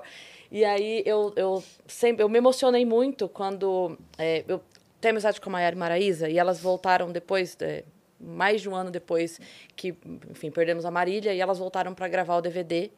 E foi muito difícil para elas essa volta, muito E difícil. elas eram. São. É, são, porque são. serão pra sempre. É, São muito, muito. conectadas. E aí, e aí elas ficaram um tempo fazendo aquele show que já existia, e aí voltaram a compor, a gravar e tal, e veio a gravação do DVD. E auge da divulgação do projeto, né? É. Auge da divulgação do projeto É. delas. E aí, naquele dia, na, na- na, na gravação do DVD, quando elas entram no palco, eu que estava acompanhando um pouquinho esse processo, tudo, quando elas entram, deu pra ver, depois até as meninas comentavam, assim, quase que, é, a, a Mayara quase que não cantou a música de tanto que, porque assim, ela ficou tão emocionada, dá pra ver. Que a na ordem que tá publicado no DVD Identidade, que foi lá, não foi a ordem que foi gravado. A, a, a que foi primeira, acho que é a terceira. É, quando ela fala oi, gente, que ela entra, dá o grito e que ela percebe todo mundo cantando a música que acabou, ela acabou. Ela gravou uma guia, soltou na internet e tem, sei lá quantas Marília, mil pessoas. A não, não, Marília. a Maiara. A Maiara. Ah, tá. A Maiara. Quando elas voltam. Ah, tá, Sabe? tá. Então, assim. e Isso deu, agora. Isso agora, é, o ano passado. Quando elas voltam ali, dá pra ver nela, tipo assim, caramba, vocês sabem mesmo a minha música. E eu sempre fico pensando, como pra mim a lógica é o contrário, eu sempre fico pensando, tipo, pra você, pra elas, pra Maraísa que compõe, eu sempre fico imaginando, tipo assim, a pessoa na hora que vê sete mil pessoas cantando a música dela, falando assim, caramba, eu escolhi essa palavra. É. Nessa hora eu fiquei com dúvida se eu botava dor ou amor, botei dor, e olha aí, todo mundo cantando. Olha aí. Sabe? É, é eu fico imaginando mágico. você lembrando, cara, olha, eu, eu tava É certa. muito mágico. É muito legal. É, é, é inexplicável, porque você. E mesmo quando você não faz a música, quando você lançou a música, é algo teu trabalho, né? Amor não deixa, não é uma música minha. Mas fala que é minha música, né? Porque é minha. Eu gravei ela primeiro, eu carreguei essa música comigo. E, e aí quando você vê as pessoas ali, se emociona, não é nem só o cantar, mas você percebe que o que você achava que era só teu, que é a tua história, a tua, tua dor, tua alegria, você está dividindo com outras pessoas, outras pessoas estão vivendo aquilo. não tem preço, cara. Você pensar assim, meu Deus, que legal. É muito. Faz sentido. Como as coisas começam a fazer sentido, sabe? Que é desse lugar que a gente tá falando de conexão, assim, sabe? Quando você percebe que a tua vida não gira só em torno de você e que tem um propósito maior. Que é o que vocês também fazem, né? De alguma forma atingir outras pessoas e as pessoas terem alguma conexão com a- o jeito de vocês, com o que vocês pensam, com o que vocês falam, com o que vocês fazem, com o trabalho de vocês. Aí você fala, poxa, eu não tô aqui só por mim. É. Eu tô aqui por todos nós. Porque é isso que a gente tá fazendo aqui. Né? O fato da galera mandar pergunta aqui já é um feedback muito Pô, legal pra claro. gente, né? Então, Muito. é, para um criador de conteúdo, ele se expressa através de, da criação daquele vídeo, daquele conteúdo e solta pro mundo. E quando recebe comentário, curtida, aquele engajamento, já é um feedback de como Total. se a galera cantasse a sua música. Sim, ou quando você tá na rua e alguém fala, eu, eu fico- eu- eu- eu sempre falo assim, ai, desculpa te incomodar. Eu falei, aonde que você me pediu uma, uma foto ou me pediu um carinho, um abraço, é um incômodo, me É. explica. E como desse se eu chegasse aqui, você me xingasse, você me tratasse mal, você... Incômodo do carinho, gente. É, então. Entendeu? Eu não, quero tem. te atrapalhar, você não tá atrapalhando. Não. A não ser que eu esteja acalmando meus filhos chorando. Aí eu tipo, vou te pedir só um tempinho ou se eu estiver comendo pra eu terminar a comida. Só isso. Né? Só pra engolir a comida pra eu não ficar com o dente sujo. só isso. Mas não é, o, o pedir não é incômodo. É. Sabendo só a horinha certa ali, de, se você tiver algum momento mais crítico, Sim. tá tudo certo. E a abordagem, né? É. A abordagem faz toda a diferença. Eu tava É. comentando isso outro dia aqui lá no João Ah, e Rock. se é pessoa que tem carinho de verdade por você. É. Ou se quer tirar só porque você é famosa, ele quer ter uma foto com famosa. é isso aí. E dá- E dá pra ver a diferença Dá na- nitidamente. Pessoas Lá às vezes no- não sabem nem o nome. Não. É, lá no João Rock, tipo, várias pessoas pararam. Várias pessoas pararam. Inclusive, teve um cara que eu achei muito engraçado. Até comentei nos stories, que ele veio e ele... Meu Deus! Ele falou assim, cara, a minha mulher tá aqui. Tudo bem se a gente for até ela? Daí eu, tudo bem. E eu achei que nós estávamos a cinco passos da mulher dele. Eu saí seguindo o homem no meio do festival. De um palco ele pro outro. embora pra achar a mulher dele. Eu fui com ele até a mulher dele. Fui. Eu falei que eu ia, eu fui. Mas... É, eu Mas eu podia ter avisado que era lá. Tipo, não, eu ficava aqui, vou te avisar pra você trazer. Mas assim, mas tá tudo bem, porque é isso que eu tô falando, a abordagem faz toda a diferença. É. No meio Você viu de... que, era, que ele ficou tão, tão desnorteado que ele nem pensou que ia te levar Tipo pra assim, um quilômetro, Eu né? quero levar essa alegria pra minha É. mulher também. Isso- Não, e achei, achei o máximo. Agora, no meio de, sei lá, 20, 30 pessoas que foi o tempo que, eu, que passou ali entre a volta toda que eu dei, que pararam, que falaram e tal, teve uma pessoa. Eu, eu atendi, não deixei de atender. Mas sabe quando dói o coração? Porque a pessoa chegou puxando. Ela chegou, ela meteu a mão no meu braço assim, eu fiquei. Sabe É, quando você também fica não gosto, não, quando não puxa. precisa. Não, não precisa. Eu vou virar. Eu vou Fala virar. Cris, né? É, Cris, mas o quê? Chama. É. Eu vou. E aí. Podcast. Aí eu. Podcast? Que é- eu, já, eu contei que uma vez chamaram assim no shopping. Podcast. O podcast! Mentira! E eu vou, cara, eu vou, eu vou sempre. Falou pessoas, às vezes fala Yas. Aí eu entendo que a pessoa fala, tá bom, não sabe quem é uma e quem é a outra, sou eu também, vamos, vamos. Tá ótimo, tá tudo certo aqui. E aí, aí essa, eu não deixei de tirar a foto, mas eu fiquei assim, poxa, velho. Por quê, né? Não, não precisa, Não precisa. Dessa, dessa, sabe? É, eu tenho um incômodo quando eu sirvo de, de tipo museu de cera. Sei. Quando a pessoa quer tirar foto com alguém que é famoso. Essa me incomoda. Uhum. Porque eu acho que eu não sou uma boneco de cera pra poder você falar, ah, tirei foto com alguém famoso. Uhum. Aí essa me incomoda porque normalmente são esses que são os malas, que puxam É. ou que pega numa hora É. que, que é inconveniente. Ou só porque é ou filha pede de pra fazer. É, nem sabe o seu nome, nem sabe nada. É. Mente, me- mente que não sei o que, sabe nem seu nome, fala, sabe que É. você é que viu alguém tirando foto e vem tirar com você. Opa! Esse me incomoda. É. Ou porque fica, fica olhando e vai falar mal de você se você fizer alguma coisa. É. Esse não é o fã. Essa- essas Agora- pessoas, quando vêm, eu, eu me sinto tirando a foto do defunto fresco. Como é que é? Fala não. A foto do defunto Como é fresco. foto Ah, Sabe quando sim, alguém sim, morre e a sim. internet, todo mundo Sim, posta a foto sim. com a pessoa? Sim. Essa pessoa só vai postar essa foto comigo nesse dia. Entendi. Tipo, conheci, era uma Conheci, pessoa maravilhosa, maravilhosa. É, isso. É, aí eu, quando eu percebo que é esse rolê, que é a pessoa É. que vem só porque. Eu falei, "Ih, essa aqui é a foto do defunto fresco. Boa, quando não eu for. pensado nisso. Vai, ter uma ser- foto, vai ser minha fã. É. Isso, vai lá falar. Essa me incomoda, não que ela não possa um dia gostar, essa me incomoda, porque falo, por que, que eu tô perdendo, tipo, nosso tempo? Não é meu, é o dela também, nosso tempo. E, mas a, a de carinho pode, às vezes, vem e pede, mas faz pro meu, faz mais uma, faz mais uma, não sei o quê. Ah, com essa pode encher o saco, que eu não me incomodo. Muito. Grava vídeo. E até porque eles já sabem. Eu só falo assim, gente, não gosto de aeroporto, não me esperem em aeroporto, porque eu tenho pânico de, de avião, né? Então eu sempre chego no aeroporto tensa e saio do aeroporto querendo ir embora dali. Então eu falo, ah, avião não é lugar, mas pode ir pro hotel, pode ir pra coisa de show, trabalho, Sim. né?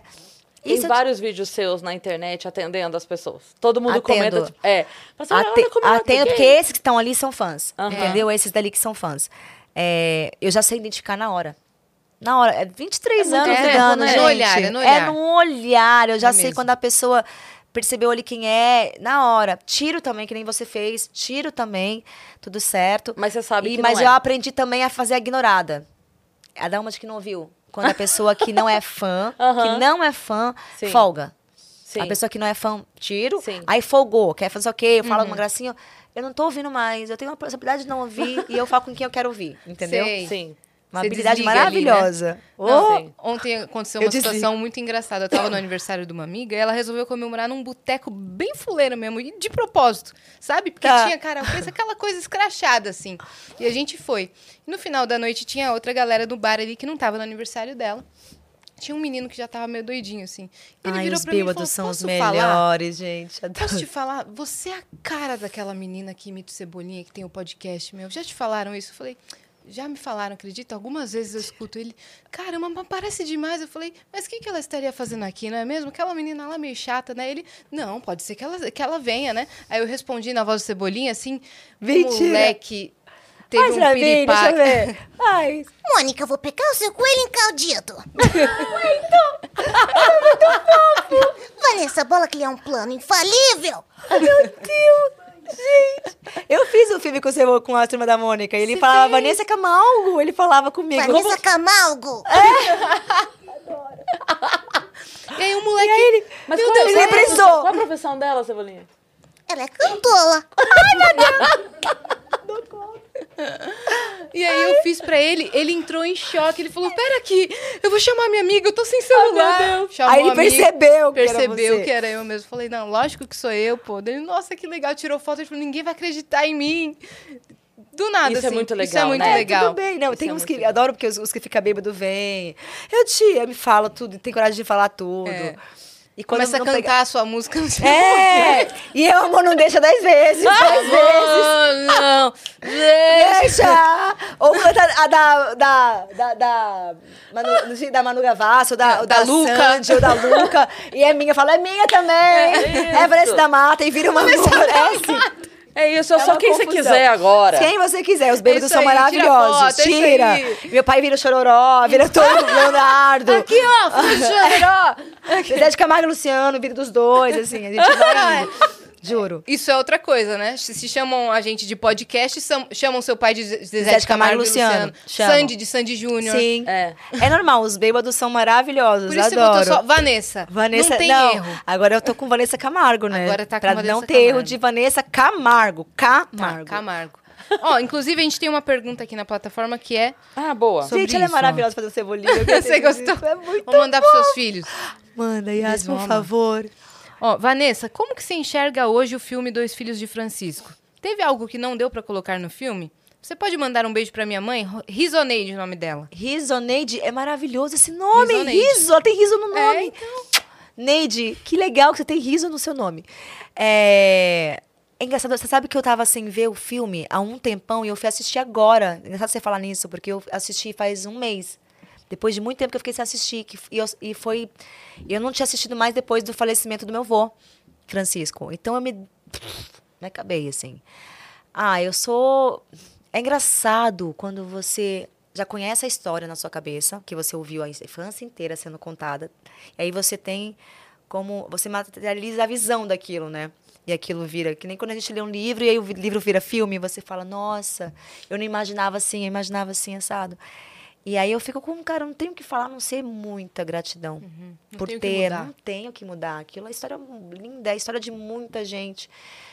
É, claro que não tem como colocar tudo num filme. Tem muito mais história. Minha avó me conta coisas absurdas que eles viveram e dores. Eu li o livro depois, que tem um livro da minha avó, que é simplesmente Helena. E aí o livro é mais completo. Aí, minha filha, é de debulhar, assim, de... E eu, o que mais me marcou, por exemplo, no livro da minha avó, é ver a minha ancestralidade feminina, assim, da onde eu vim e como era diferente. Como as minhas bisas e como as minhas tataravós, tataravós, eh, elas eram submissas e ao mesmo tempo muito fortes, né? Como elas tinham que lidar com aquele machismo naquela, naquele momento, naquele lugar. É, como era sofrida a vida das minhas tataravós. É. Como eu sou privilegiada de poder ser mulher no meu tempo. Então, e por tantas outras que morreram, que apanharam e que tiveram que brigar para terem voz.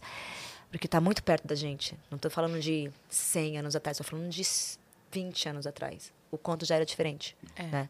E aí eu falo, caracoles, que incrível. A história dos meus pais, dos meus avós e tios e todo mundo, né? Você Muito estava rico. falando agora há pouco de injetar dinheiro na música. Seu avô praticamente injetou o tempo todo dele, É o todo o tempo, dinheiro você dele vê. nas fichas Fichinhas. do telefone para ligar nas rádios. Aquilo Sim. foi um investimento De levar, enorme. é. Ah, Uma, uma curiosidade sobre isso, porque assim, é, É que não foi só isso, né? Isso Sim. ajudou. Mas Isso aí, ilustrou o filme É, ali. ilustrou, mas era, é uma coisa mais fictícia ali, porque, na verdade, teve um trabalho muito grande do, do, do Franco, que foi. Meu pai tem muita gratidão ao Franco, que foi empresário do meu pai. Sei. O Franco é, era empresário É na época de. do filme? O Franco não, não ele não, Não, aparece né? no, no Tá. filme. O Franco foi empresário do meu pai, do Leandro Leonardo na mesma época. Então, é, ele acreditou muito no, no Zezé de Camargo e Luciano. Ele é pai dos meninos do KLB. Sei. Então, a gente cresceu juntos por isso, porque ele era ele era hum, o empresário do meu pai, e ele tinha já com o Leonardo uma história de sucesso, acreditou no Zé de Camargo e Luciano, e foi muito importante pro, pra dupla naquele momento. E aí meu avô fez, mas aquilo é verdade, meu avô fez isso, ele foi na rádio da, de Goiânia, na Rádio Terra, levar a fitinha, e acho que isso ajuda, lógico, ficar ligando ajuda, tá, gente? Claro. Até hoje. Ajuda mesmo. Até hoje, a ação de fã ajuda a ligar, Claro. pedir. Você pede nas rádios, ajuda pra Mas de caramba. repente ele fez só em Goiânia isso. Então foi preciso esse movimento no Brasil inteiro, Claro. que foi um movimento ge- geral, de, realmente de, de trabalho e também de, do que a gente falou, quando tá no destino virar, meu amor. É. É. Então, a, a minha curiosidade é essa, tipo assim, é, seu pai compôs muitos sucessos. Muitos. Muitos, Né? muitos. E tava ali esperando a oportunidade dele, de ser a hora que um sucesso Sim. dele seria na voz dele. Na voz dele. Né? E eu fico pensando, cara, porque é, o amor é um sucesso inegável, é o que você falou, fora da bolha, é tal. É. E eu fico pensando, será que. Será que ele tinha noção Não. quando fez que seria, Não. que tinha potencial? Porque é muito doido isso, né? É o que a gente não tem noção. É o que a gente estava falando. Outro dia eu estava conversando com meu pai. Pai, como é que a gente. Aí, só anos atrás, eu falei, pai, como você sabe que uma música é hit? Ele, não dá pra saber. Não tem bola de cristal. Você pode seguir dois caminhos. Ou você vai é, ser um artista que vai ter os seus sucessos criados do coração e vai acontecer. Ou você vai seguir a manada também e vai fazer o seguinte: tá lá estourada a música no estilo Piseiro. piseiro, né? De piseiro e esses artistas aqui estão estourando. Então eu vou me lançar e vou lançar uma música nesse estilo aqui. Aí pode ser que, porque tá, tá se consumindo muito, Fórmula, né? ainda caiba ainda mais al- algum artista nesse, nesse lugar aí. Uma música que vai estourar mais. Ou não, já tá saturado, o que tá acontecendo já. E satura demais, porque todo mundo faz. Acontece muito isso. O movimento satura, porque todo mundo começa a seguir a regrinha pra fazer, pra não ter o risco, porque não dá pra saber. Então eu vou, vou seguir a fórmula. Qual é a fórmula? Dois minutos, tem que ter esse, esse instrumento, esse aqui, falar desse assunto, vamos fazer uma similar. Existe essa fórmula pra saber, ou que você já imagina, ah, vai dar certinho, mas pra fazer um hino e um hit. Se não for do coração, não for verdadeiro, da alma aqui de dentro, Não, e Não uma carreira cria. consolidada depois. Porque e nunca dá pra saber. É, você estoura um Que hit loucura, ali, se você faz nessa da fórmula, vou estourar. Às vezes você faz isso aqui, ó, e sua carreira faz É. isso aqui. Porque você não Todo consegue mundo que estourou foram os primeiros, né? Os que viram ícones e que fazem hinos são os primeiros. Sim, pioneirismo. pioneiros naquilo que, que aconteceu. Você pode Traz perceber. vantagem, né? É. Aí o resto vem atrás. Elis Regina já falava disso. Ela fez uma, acho que uma foi Roda Viva que ela fez a entrevista e ela falava do futuro da música. Né? Como também o Andy Warhol falou que todos, no futuro todos teriam seus 15 minutos de fama, que na verdade viraram um. É. Mas ele já falava disso. E a- nunca esqueço dessa entrevista da, da Elis, a Elis falando como que a música ia acontecer no futuro. Ela explicando esse efeito manada de que ia um elefantinho no rabinho do outro, seguindo o outro sem nenhuma criatividade, sem nenhuma personalidade, que todo mundo ia seguir o primeiro. Aí acabava aquele lá, saturava. Aí um que, de- um que conseguisse ser atua- atual e original, todo mundo vinha atrás. Que ia morrer essa parte de art- artistas originais, né? Como tinha antigamente, até no sertanejo, né? Que você vinha, via mais originalidade até nos artistas de sertanejo. Você via diferenças na- nas vozes, na forma de cantar, nas músicas, nas letras, ou até na forma de produzir as E na músicas. história de vida também. É, Né? você via isso. E hoje você vê muita coisa parecida. seja no pop, seja em qualquer lugar, né? Porque existem as pessoas que vêm depois pra buscar o seu lugar também. Não é que tá errado, né, gente? Mas é, é o que você falou. Se você quiser ser um artista que faça história, que tenha um hino, busque dentro de você, não fora. Sim, existem caminhos diferentes. Né? É, acho que eu vou fazer um curso, gente. Por favor, a fazer um gente, a gente vai comprar, a gente vai ser a primeira. De música, gente, eu vou falar sobre isso. Vai Muito falar sobre, sobre, sobre esse lado. Falei, meu sonho um dia, eu tenho um sonho de fazer uma, uma- um escritório de agenciamento de artistas novos, sabe? De criar e de. para que a gente tenha artistas com originali- originalidade, cheio de, de personalidade. Tá esperando e possam ter investimento. Tô precisando. Já pega a Maíra, minha, Bibi aqui, fazer a- ó. Exatamente, eu falei. Já abraça escritório assim, ó. pra tra- trazer originalidade para pra, pra, pra música, trazer coisas novas. É, é um projeto que eu tenho, vai acontecer. É que agora eu tô com muita coisa. Agora É. mais uma na minha cabeça eu ficar louca. Mas esse é um projeto que eu tenho na vida, assim. E podcast você também deveria. É, mas você falando de saúde mental. Tá eu bom. quero fazer. Boa. Aí Não, eu chamo você uma pra me ideia. a fazer uma terapia. Com divã, assim. Boa, boa. Boa ideia, boa ideia. Vanessa, muito obrigada por você ter vindo. A gente fica triste Ah, até de, de encerrar, verdade. assim, porque tava muito legal. É, muito gostoso conversar com vocês. Eu já sou fã de vocês, já Ah, venho para. seguindo. Não, assisto muito, assisto muito. Eu falei que eu vi da Carol falando sobre isso também. É verdade. Sobre a sobre competição dos fãs. E Uhum. assisto bastante. Vi vários de pessoas que eu, que eu gosto e que vieram aqui também, da Lu, enfim, das amigas. Luísa Posse? Luísa Posse veio aqui também. Então, assim, obrigada pelo carinho por me receberem. Obrigada a E eu espero. por Gente, vindo. desculpa, eu falo muito. Eu falo que eu vou falar menos. Eu juro que eu vou melhorar na Nunca minha se vida. Desculpe por falar em um podcast. Nunca. Mas eu falo demais. Eu não sei o que acontece comigo. Eu queria saber ficar mais. Silêncio. Mais tio. É, saber É. falar. Eu gosto de conversar. Não, Outro você dia eu um negócio falando assim, ah, eu queria bem. tanto ser uma mulher misteriosa, eu falo mais que o homem do leite. eu não consigo. Eu falo assim, ah, isso aqui, minha mãe mora não sei onde, eu sou não sei o quê, não sei o quê. Não consigo ser Queria ser mulher misteriosa. eu, eu adoro personagens misteriosos. Eu amo gente misteriosa. E eu não consigo ser misteriosa. Eu entrego tudo de bandeja. Tudo É, que eu também, sou, tô tudo que eu tô pensando isso, tô vivendo. sentindo isso, eu vou não sei aonde, eu faço não sei o quê, eu- a pessoa fica, aham. Não. Meu sonho era ser a Joey do Dawson's Creek. Você sabe quem é o Dawson's Creek? eu lembro série? dessa série, eu lembro. A Joey é super quietinha na dela. Ela quase não fala. Eu queria ser a Joey, super, super assim. Uhum, E depois descobre que ela tem coisas incríveis e maravilhosas? Ou não, Não, ela é falante nada? quando ela quer, mas assim, ela é muito misteriosa. Entendi. Mas ela é. Ela tem coisas maravilhosas sobre ela. É, mas é porque ela tinha, ela não queria soltar. Não, mas eu queria ser uma mulher mais. Só Ninguém olhar. sabe o que pensa, é, que é. Né? Tipo, Será quem é que ela... Qual é o mistério dela? Meio Madonna? A Vanessa, assim, assim, assado. Ah, lembrei de uma última curiosidade que eu tenho sobre o Amor Não Deixa. O Ah. Amor Não Deixa, ela, ele é um- é uma, uma música em português que teve versão em inglês ou uma música versionada já do inglês? Então, essa música é do Jason, que é meu produtor. É uma Ah. música inédita, só que começou ela em inglês, é Love Won't Let Me.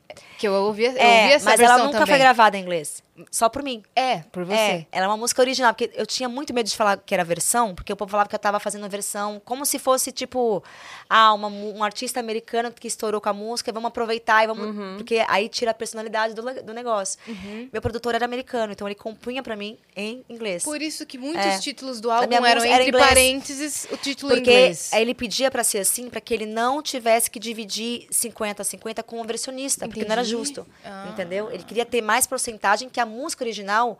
Tanto que eu mesmo que não fosse em inglês a letra e fosse em português, a ideia da música era a ideia que ele tinha criado. Uhum. Então, pra ser justo com ele, a gente punha como versão. Pra que ele ganhasse a maior porcentagem e o versionista, porcentagem de versionista mesmo. Entendeu? É muito boa. Aí o povo não entendia, achava que eu fazia milhões de versões. Às vezes alguém entendia que era, tipo, ela tá pegando cópia de artista. E eu fui criticada por isso. É, então, agora eu vim Não tirar era. na fonte a minha É, dúvida. pronto, pronto, tá explicado. Claro que eu fiz versões, mas eu fiz Faith Hill, uh, Dixie Chicks, Camila, fiz algumas, mas não era a maior, a maior, a grande maioria eram de músicas inéditas e Quando originais. você fez Shine On, você quis apostar mais na- no inglês? Como é que eu foi? queria fazer balada, fazer Tá. esse trabalho mais pop mesmo, e eu tive uma dificuldade de tentar fazer uma tradução de Shine On. Brilhe mais, brilhe mais, brilhe pra mim, sei lá, não cabia. Shine On era perfeito, Shine daquele It On, jeito, é em inglês. isso. É. Aham. E acho que era uma palavra fácil. Eu falei, e essa palavra a galera vai catar em português e vai brasileirar rapidinho. E dito e feito. Fizeram com X, virou Shine It On. Shine Me. It On. Aham. Virou Virou, virou meme Me. também. É. Shine It On Me. Até hoje o povo Vanessa fala, Shine It On Me. Shine It On Me. É, mas é ótimo. É ótimo. Shiniron é ótimo. Eu vi outro A dia no o Masterchef, o cara falando assim, ah, é porque eu pus muito Shiny Ron nesse negócio. Eu falei, ah, Virou uma expressão. é uma expressão Shiny Ron. Que legal. É, mas Né? e, e escrito assim. É, Shiniron. Shiniron. X-A. A-I... N. É o. Soletrando com Vanessa Camargo. N, N. M-I. Isso. M. Shiniron. Nome. Nome. Aplicação em uma frase. Você está muito. Shiny Me hoje. Não, achei que você. Você está muito Shiny Não, você trouxe um. Shiniron Me aqui pra esse estúdio, É, Vanessa. Boa, boa. Achei que você trouxe um Ah, Shiniron. Shiny Ron demais. Shiny Ron demais hoje. É, ai, tô Shinirando. Ah, aqui. tá toda, Shiniranada, tá toda boa. shinirada ela. Nossa, Tá, toda boa. Shinirada. Vamos colocar essa Vamos expressão colocar no essa Brasil. expressão, gente. Vamos eu colocar. acho. É. Ótimo. Então agora entendi que seu produtor era inglês. É, É, era isso. Era americano. Que legal. Ah, Ah, é obrigada, bom, tá Vanessa. Tirando de, dúvidas de 23 anos Tá atrás. vendo? Então, eu podia ter Tá trazido vendo? um questionário da Vanessa naquele dia. Eu nem tinha idade. Eu tinha 23. 23. Quando eu lancei essa, essa danada. É, eu tinha- Você tinha, 20, você... tinha 6 anos quando eu me lancei, amor. Quando você se lançou? Em 2001? 2000. É. 6, 7 anos. Minha Ai, filha tava gente. nascendo. É, isso aí. Isso aí. Eu, não, é, a muito, tava nascendo em 2000. é muito estranho eu estar aqui com pessoas que fizeram parte da minha infância e adolescência. Ontem fez a mesma coisa com Cassius Capim. É, Hoje com mas Vanessa. eu também passei é, Castelo Ratimum, minha infância também, gente. Então, então, cara. É muito, é, é muito muito doido porque a louco. gente viveu coisas, né? Tipo, aí quando a, Luísa veio, eu contei pra ela uma brincadeira que eu fazia com uma música dela. Tinha, aliás, falou de paródia, tinha uma música. Qual, eu uma- sou assim? Não, é o Escuta. Tá. Que ela tem aquela. Então sim. escuta, então entenda. E eu e a minha irmã, a gente cantava zoando, porque é uma rima que não tem como escapar, que a gente falava, então escuta. Entendi, entendi. Entendeu? E ela riu um monte. Eu e a minha irmã, a gente gostava de pegar, tipo, notícias da semana e fazer paródia. E aí eu lembro uma vez que teve uma notícia no Fantástico que uma pessoa tinha ganhado uma casa, tipo, uma herança de uma casa e viajou pra puto que pariu pra, pra ver a casa. Tipo, ah, ganhou uma casa, Ah. ela chegou lá e a casa era um, era um- tava caindo, tava, a casa tava desmontando. E a gente fez uma Imagina. paródia dessa notícia com a tua música. Com essa, com essa Com história? Com essa história da casa. Mas com a sua música, qual Você não vai música? lembrar, né? Não, eu lembro ela inteira, mas eu não Ah. vou cantar no ar nem fudendo, depois eu canto pra você. Não, porque não. Vamos cantar no off Eu agora. canto no off pra você. Mas eu e minha irmã fizemos a história toda da pessoa que ganhou a herança e foi, bus- foi lá pra ver a casa e a casa. Não Qual- qual é a aqui? canção? A galera que vai ouvir. Mas é o, é o Amor Não Deixa? Não, é. O mundo caiu. É. A casa O, o caiu. Seria- muro caiu, o cano estourou e o ralo entupiu. Ai, muito bom! Eu não reformei, eu não me importei. Se a casa cair, não tô nem aí, eu ganhei. Toma! Toma! Vamos fazer uma nova versão, gente. Vamos fazer notícias Isso tá musicadas. postado, gravado? Não. Nunca, em lugar nenhum, imagina. Lugar nenhum, Ela- agora ela já tem um corte, não, já. só- a minha irmã canta, eu não canto nada. Mas era só, era a brincadeira. A gente pegava, tipo assim, pegava a notícia, qual era a música que tava estourada no momento, era essa. Ai, a gente criativa, e gente. aí a gente fez. Que E tinha- legal. tinha- era inteira, não era só refrão, não. Paula tinha- Fernandes veio aqui também. Tem. Canta, Tem, a da, vai não, ter. a da tem Paula pra Fernandes. todo mundo. A da Paula Fernandes eu cantei inteira pra ela, que eu Cantou. fazia. E ela falou, cara, essa versão é muito boa, eu queria fazer no show. Essa Então. versão é muito boa. Porque eu Aí eu fiz uma versão da minha música nova também, que aquela é proibidão, não posso fazer. ah, tá. Aqui A no off agora, é muito então, a gente legal vai soltar. essas Qual versões. música? Não, eu não, livre. Ah, livre? É uma versão muito Já dá pra imaginar. proibidona. Dá pra imaginar. Muito. É a versão presa. De... Já, já tá entendendo. É a ela versão que você vai cantar- presa. Então, ela vai presa. Eu vou ser proibida, ela deu um pi aqui, não dá. Mas é tipo, depois que eu fiz, que na verdade não foi minha ideia, alguém me deu essa ideia, mas você não sabe qual é. Não consigo cantar música sem pensar nessa. Esse é o problema de paródia. Ah. Agora, toda vez que eu canto, eu tenho uma risadinha interna. Eu tenho que ficar séria cantando a parte, mas eu, eu lembro da parte. Galera que vai no show, quando ela meter um só vocês, é porque. E ela tá rindo, é isso aí. Aí o que paródia fica, aí você que ferrou. E quando é boa, fica pra sempre na cabeça. Acabou com a letra original, que a gente demorou anos pra fazer. Toda pensada, profunda.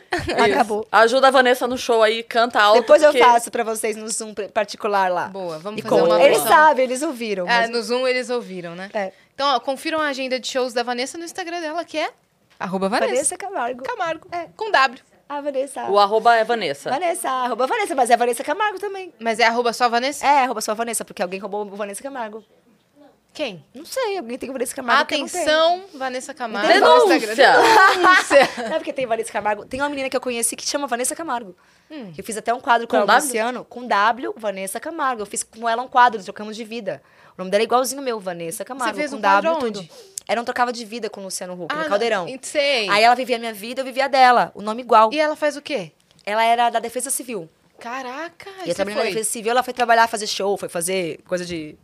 Então, Prova de casa. Ambas É, mandaram bem ou mandaram mal? Quem ela? Mandou super bem. bem. Eu que mandei mal na defensiva, eu queria chorar. Era real, teve que tirar um cara da casa dele real. Tava caindo, eu fiquei mal. mal, falei, que trabalho horroroso. Porque a, a pessoa tava lá com a casa correndo risco de sair com a família inteira, ele não queria sair. Como é que faz? Falei, Não, caraca, assim- o speaking. sei lá. Eu ia falar assim, meu. Gente, a Vanessa Camargo tá falando pra eu sair? Ele tava tão pedado que ele nem viu. Ele nem Ele não viu. viu que- Imagina. Você, Não, você, você tem que sair. né? É. Mas imagina, ter que sair da sua casa que você construiu. É. há anos, porque e eles não entendem que podem morrer. Não Sim. vai, eles não acreditam que vai morrer. Eles acham que é uma sacanagem, que tem Sim. que ficar lá. Tipo, é pancada. Eu, eu sofri naquele lá. E televisionado, eu vou falar que estão brincando comigo. É, Ainda assim, botaram a menina. É. Eu nessa situação. Eu falei, É. meu Deus, meu trabalho é, É. muito mais fácil. Volta pra minha vida, assim, pelo amor de Deus. Enquanto isso, ela lá. Punk. Cantando, fazer Cantando. atuando. Só que ela achou mais fácil dela, como você foi ver como é que era. Olha aí, quando você troca, né, de sapato com as pessoas. É, É, Não, que nem eu acho que a profissão mais difícil do mundo é ser aeromoça. difícil Eu mesmo. detesto avião.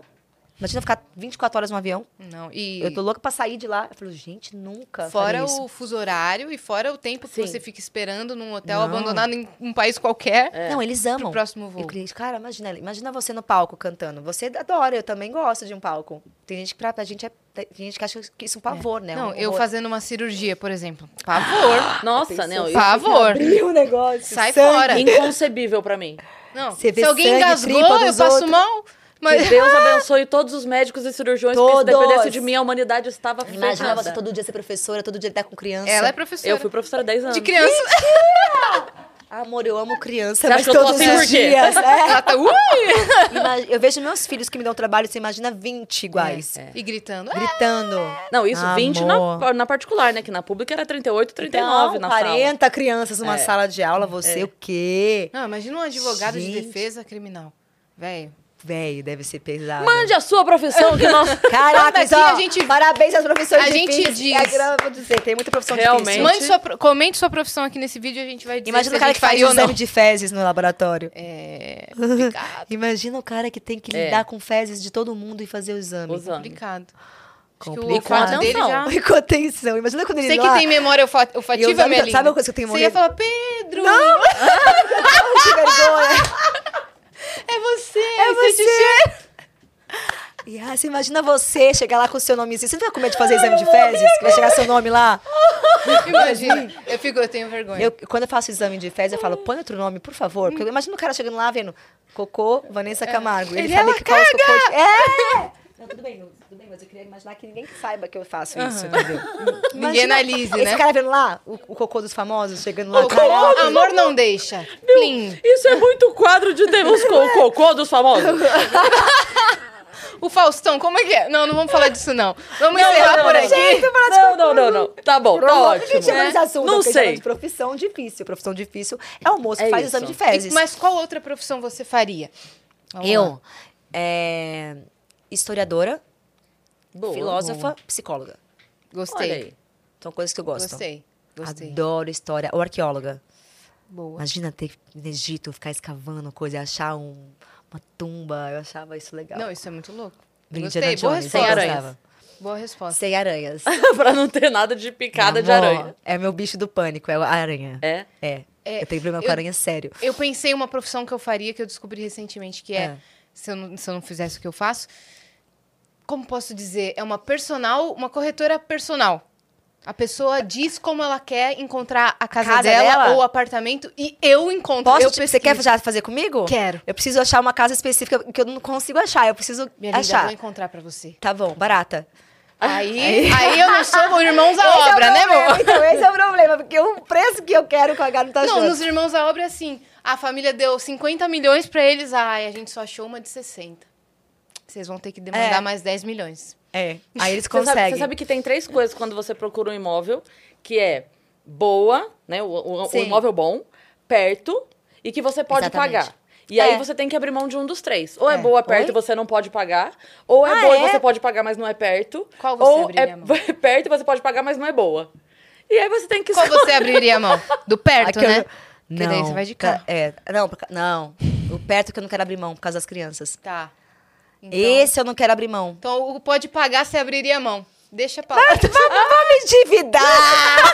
Vamos fazer empréstimo, pagar em 50 anos! Vamos dar um jeito! Vamos Mas você sabe que as duas vezes que eu mudei, desde que começou o Vênus, eu mudei uma vez e eu tava meio insegura de mudar. Minha filha falou pra mim assim: mãe, vamos, vai dar certo. Eu mudei, as coisas melhoraram. Depois de um ano, ela pilhou, pilhou, pilhou de mudar de novo. A gente achou um apartamento que ela amou. Mãe, vamos, vamos, vai dar certo. As coisas melhoraram. Aí é outro dia eu falei positiva. pra ela: eu falei, Má, você não tá querendo mudar de novo, não? Eu tô precisando trabalhar. Amor. Precisando aumentar a renda, você não tá É. querendo mudar, Vamos não. mudar, vamos mudar. Eu gosto de mudar. E eu tô precisando mudar também. Só me mudei uma vez na vida. Eu vou te pedir pra você me ajudar, então, pra você já, Fechou. já, já ter sua profissão. Não, É. Obrigada. De Pra, pra eu trabalhar de verdade. né? Tá. Olha, olha, Porque isso aqui nós estamos brincando. É isso, Vanessa? Você realizar o sonho da sua segunda profissão. E além de cantora, você trabalha com alguma coisa? Maternidade! Dona de casa. Que não digam que isso não é profissão, ok? Nossa, é, é uma baita profissão. Mamães. Agora eu tô entendendo. Parabéns, na vida. tá?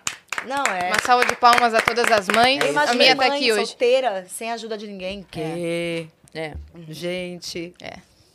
É, É trampo. É, eu, eu, fui, eu fui sempre, né? Então, minha vida toda é essa, assim. Eu ia amar sempre. E você não respondeu qual profissão você teria. É. Ai, sniper. Mentira, não. Pimba! É porque eu sou boa de mira, de verdade. Mas deixa eu ver. Eu sou péssima. Ah, que profissão eu teria? Cara, eu... Eu sei que ainda é no meio artístico, mas eu trabalharia com produção. Ah, eu também acho Eu, que então, se eu pudesse ter outra de mim, eu seria minha produtora. Você Entendeu? sabe onde falha, onde precisa Tipo entrar. assim, Eu também jeito de organizar disso. fila de É. foto, não sei o que, papum, o carro na porta pra esperar, e não sei o que, pegou o almoço, sobe o negócio, eu tô aqui, ó, papa. Se eu Você é pudesse. rápida. É, é que se eu me clonar. Deve ser difícil ser produtora dela. Deve ser difícil, porque ela sabe. Quando a pessoa é assim, é difícil. É né? porque, eu- a gente- assim, eu sei exatamente como eu quero que a coisa funcione. E como anda, como é que tem que fazer a organização? Porque É. um bom produtor é um bom organizador das, da- das funções também Mas das coisas. eu aprendi uma coisa com o Vitor Cielski, que é o Ah. famoso Vitão, que era nosso operador e tá trabalhando aqui nos estúdios Flow, que ele falou uma coisa uma vez que a gente tava procurando um profissional de determinada área e ele falou assim: é mais fácil eu encontrar alguém que tenha a característica e eu ensinar a técnica do que achar alguém que tenha a técnica para eu ensinar a característica. Porque Também a- acredito nisso. É isso então, aí. Também acredito nisso. Porque a- não cara adianta eu ensinar alguém a produzir. Não vai Não. rolar. A- se a pessoa não tem o olhar atento, se a pessoa não tem o cuidado, se a pessoa não tem. Organizada, tudo não isso, vai. é. Então, assim, por exemplo, agora eu tô com dois produtores fantásticos, maravilhosos, assim, que eu, eu, eu não preciso. Eu, eu penso, já foi. Falou, ah, que você tem um produtor que quando você fala, tem que fazer isso, já fiz? é. Ativo. Já pensei, já tá fazendo. Nossa. isso. É Tipo assim, quase um, falei, quase um Vamos deixar sua agenda. Aqui Já está tava sua ali, gente, querida. Já tava aberta na, no negócio, é Isso isso. é É isso. Né? Eu seria também social media. Acho que eu seria uma boa Ah, social você media. seria uma ótima social media. Porque, é, você faz bem, você gosta. De- Eu adoro. Pros outros, você faria pros outros, né? Sim, Sim. Tem Estratégia. Coisa... Ah, não, vou, não posso falar só vivo. É, não. pode me ajudar também, eu Vou também me topo. Eu quero. Eu falo, falei. Tem coisa que eu faço de graça. Não, não, Tipo, não. Você pode fazer uma diversão. empresa sua. Não, mas e eu digo um outro assim, eu negócio. gosto tanto que tem coisa que eu falo, quer de presente isso? Tá faltando Mentira. isso aqui pra você. Pra Eu, su- eu quero de presente. Calma lá, vamos bom. conversar. Acha minha casa, muda Não, minhas uma coisa que eu faria também era ser personal organizer. na minha- Personal organizer. Sabe esse personal organizer que organiza a casa dos outros? Ah, isso eu não Sim, sei eu não chamei o já minha. tem personal organizer que eu fui lá reorganizar o que o personal organizer, organizer fez, porque não estava organizado. Já aconteceu isso. Qual é o seu signo, Não, e minha de-? Capricórnio. E difícil é amor. ser minha produção. É? difícil Tá vendo? é ser minha produção. ela organiza o que o personal a casa da. Vanessa tá tranquilo. Eu tava ensinando o personal organizer que eu contratei a organizar melhor. Juro, eu tenho uma. É porque da forma que eu me organizo melhor, entendeu? Sim. Tipo assim, eu sou muito. É tipo tesoura com tesoura, papel com papel, pedra com pedra, sabe essas coisas assim? Isso Você é gosta de ferra. Brasília, então, né? É? Isso que ferra Brasília, sim. Você gosta de Brasília, né? O? Que tem a rua das planejado. farmácias. Quer que a sua casa seja em Brasília? É eu que encontro pra você. lá, mas você não sabe o que é maravilhoso. Mas a não rua é. das roupas, a rua da farmácia, É. a rua dos... Chaveiro. dos- Uma rua só chaveiro. O mundo tinha que ser assim, Eu acho que organizadinho, Você tá, você tá muito chaneirada, viu? Você tá muito chaneirada. Muito chaneirada. Muito organizado, adoro isso, gente. Bagunça, bota bagunça. Quando eu tô em bagunça na minha casa, eu só sei que eu tô bagunçada na vida. Uhum. Que não é normal, Eu também. não é? Aham. Isso me ferra a minha rotina, é isso, porque minha casa é toda organizadinha e se tá assim, eu já fico, não, por quê? É, a minha tá dando dando uma des- desorganizada ultimamente. Eu até preciso dar um... Minha Uma casa chaneirada. Organizar. Que é o personal eu organizer Eu tenho, eu tenho, eu tenho um... um O etiquetador? Tenho e tudo. Eu sou louca E com as coisa que crianças? guarda. Eu- eles ficam loucos comigo. Era etiqueta eles também. João, José. E às vezes a etiqueta errada.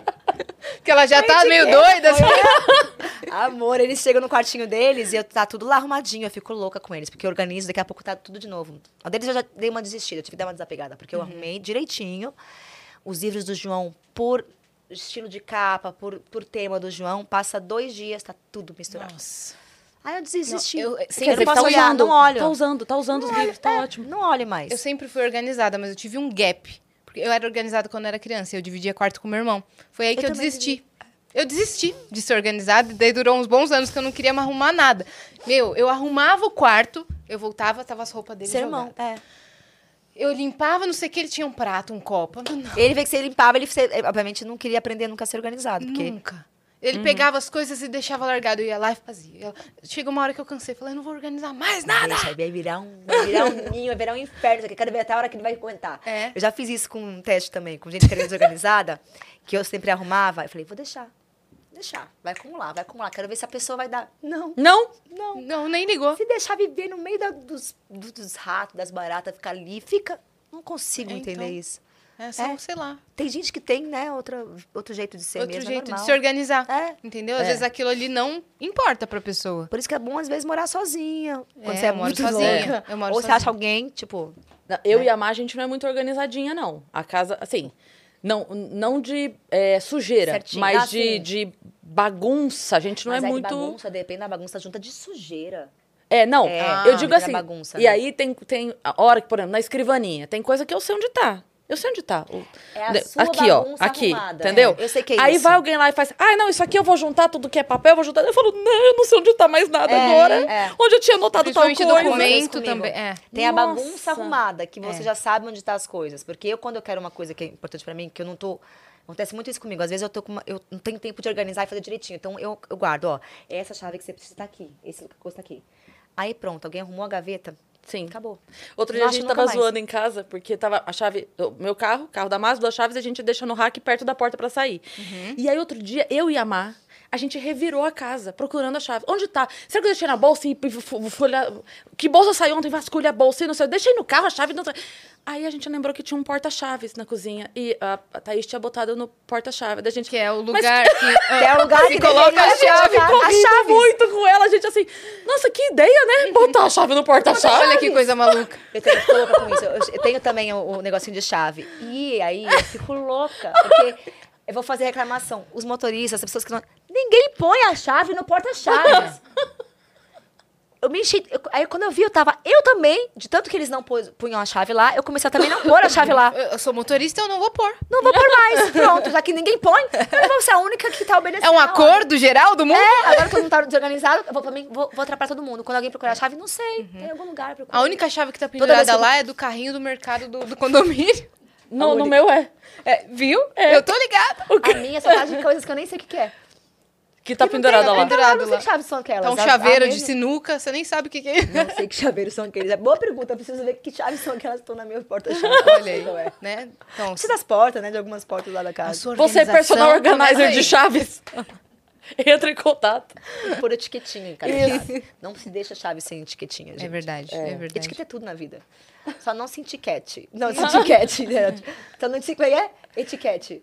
Desetiquete-se. Des- Não se etiquete. Desetiquete-se. Etiquetar. Só não- Desentiquetar. Só não se etiquete. Não, se falar. Só não se... Não põe etiqueta no C. Não põe etiqueta em você. No C. É, tá, Você C, tá é ótimo. perfeito. É. Deixa pôr etiqueta põe em etiqueta no você. Esse verbo. Não É. põe etiqueta no C, não. Pronto.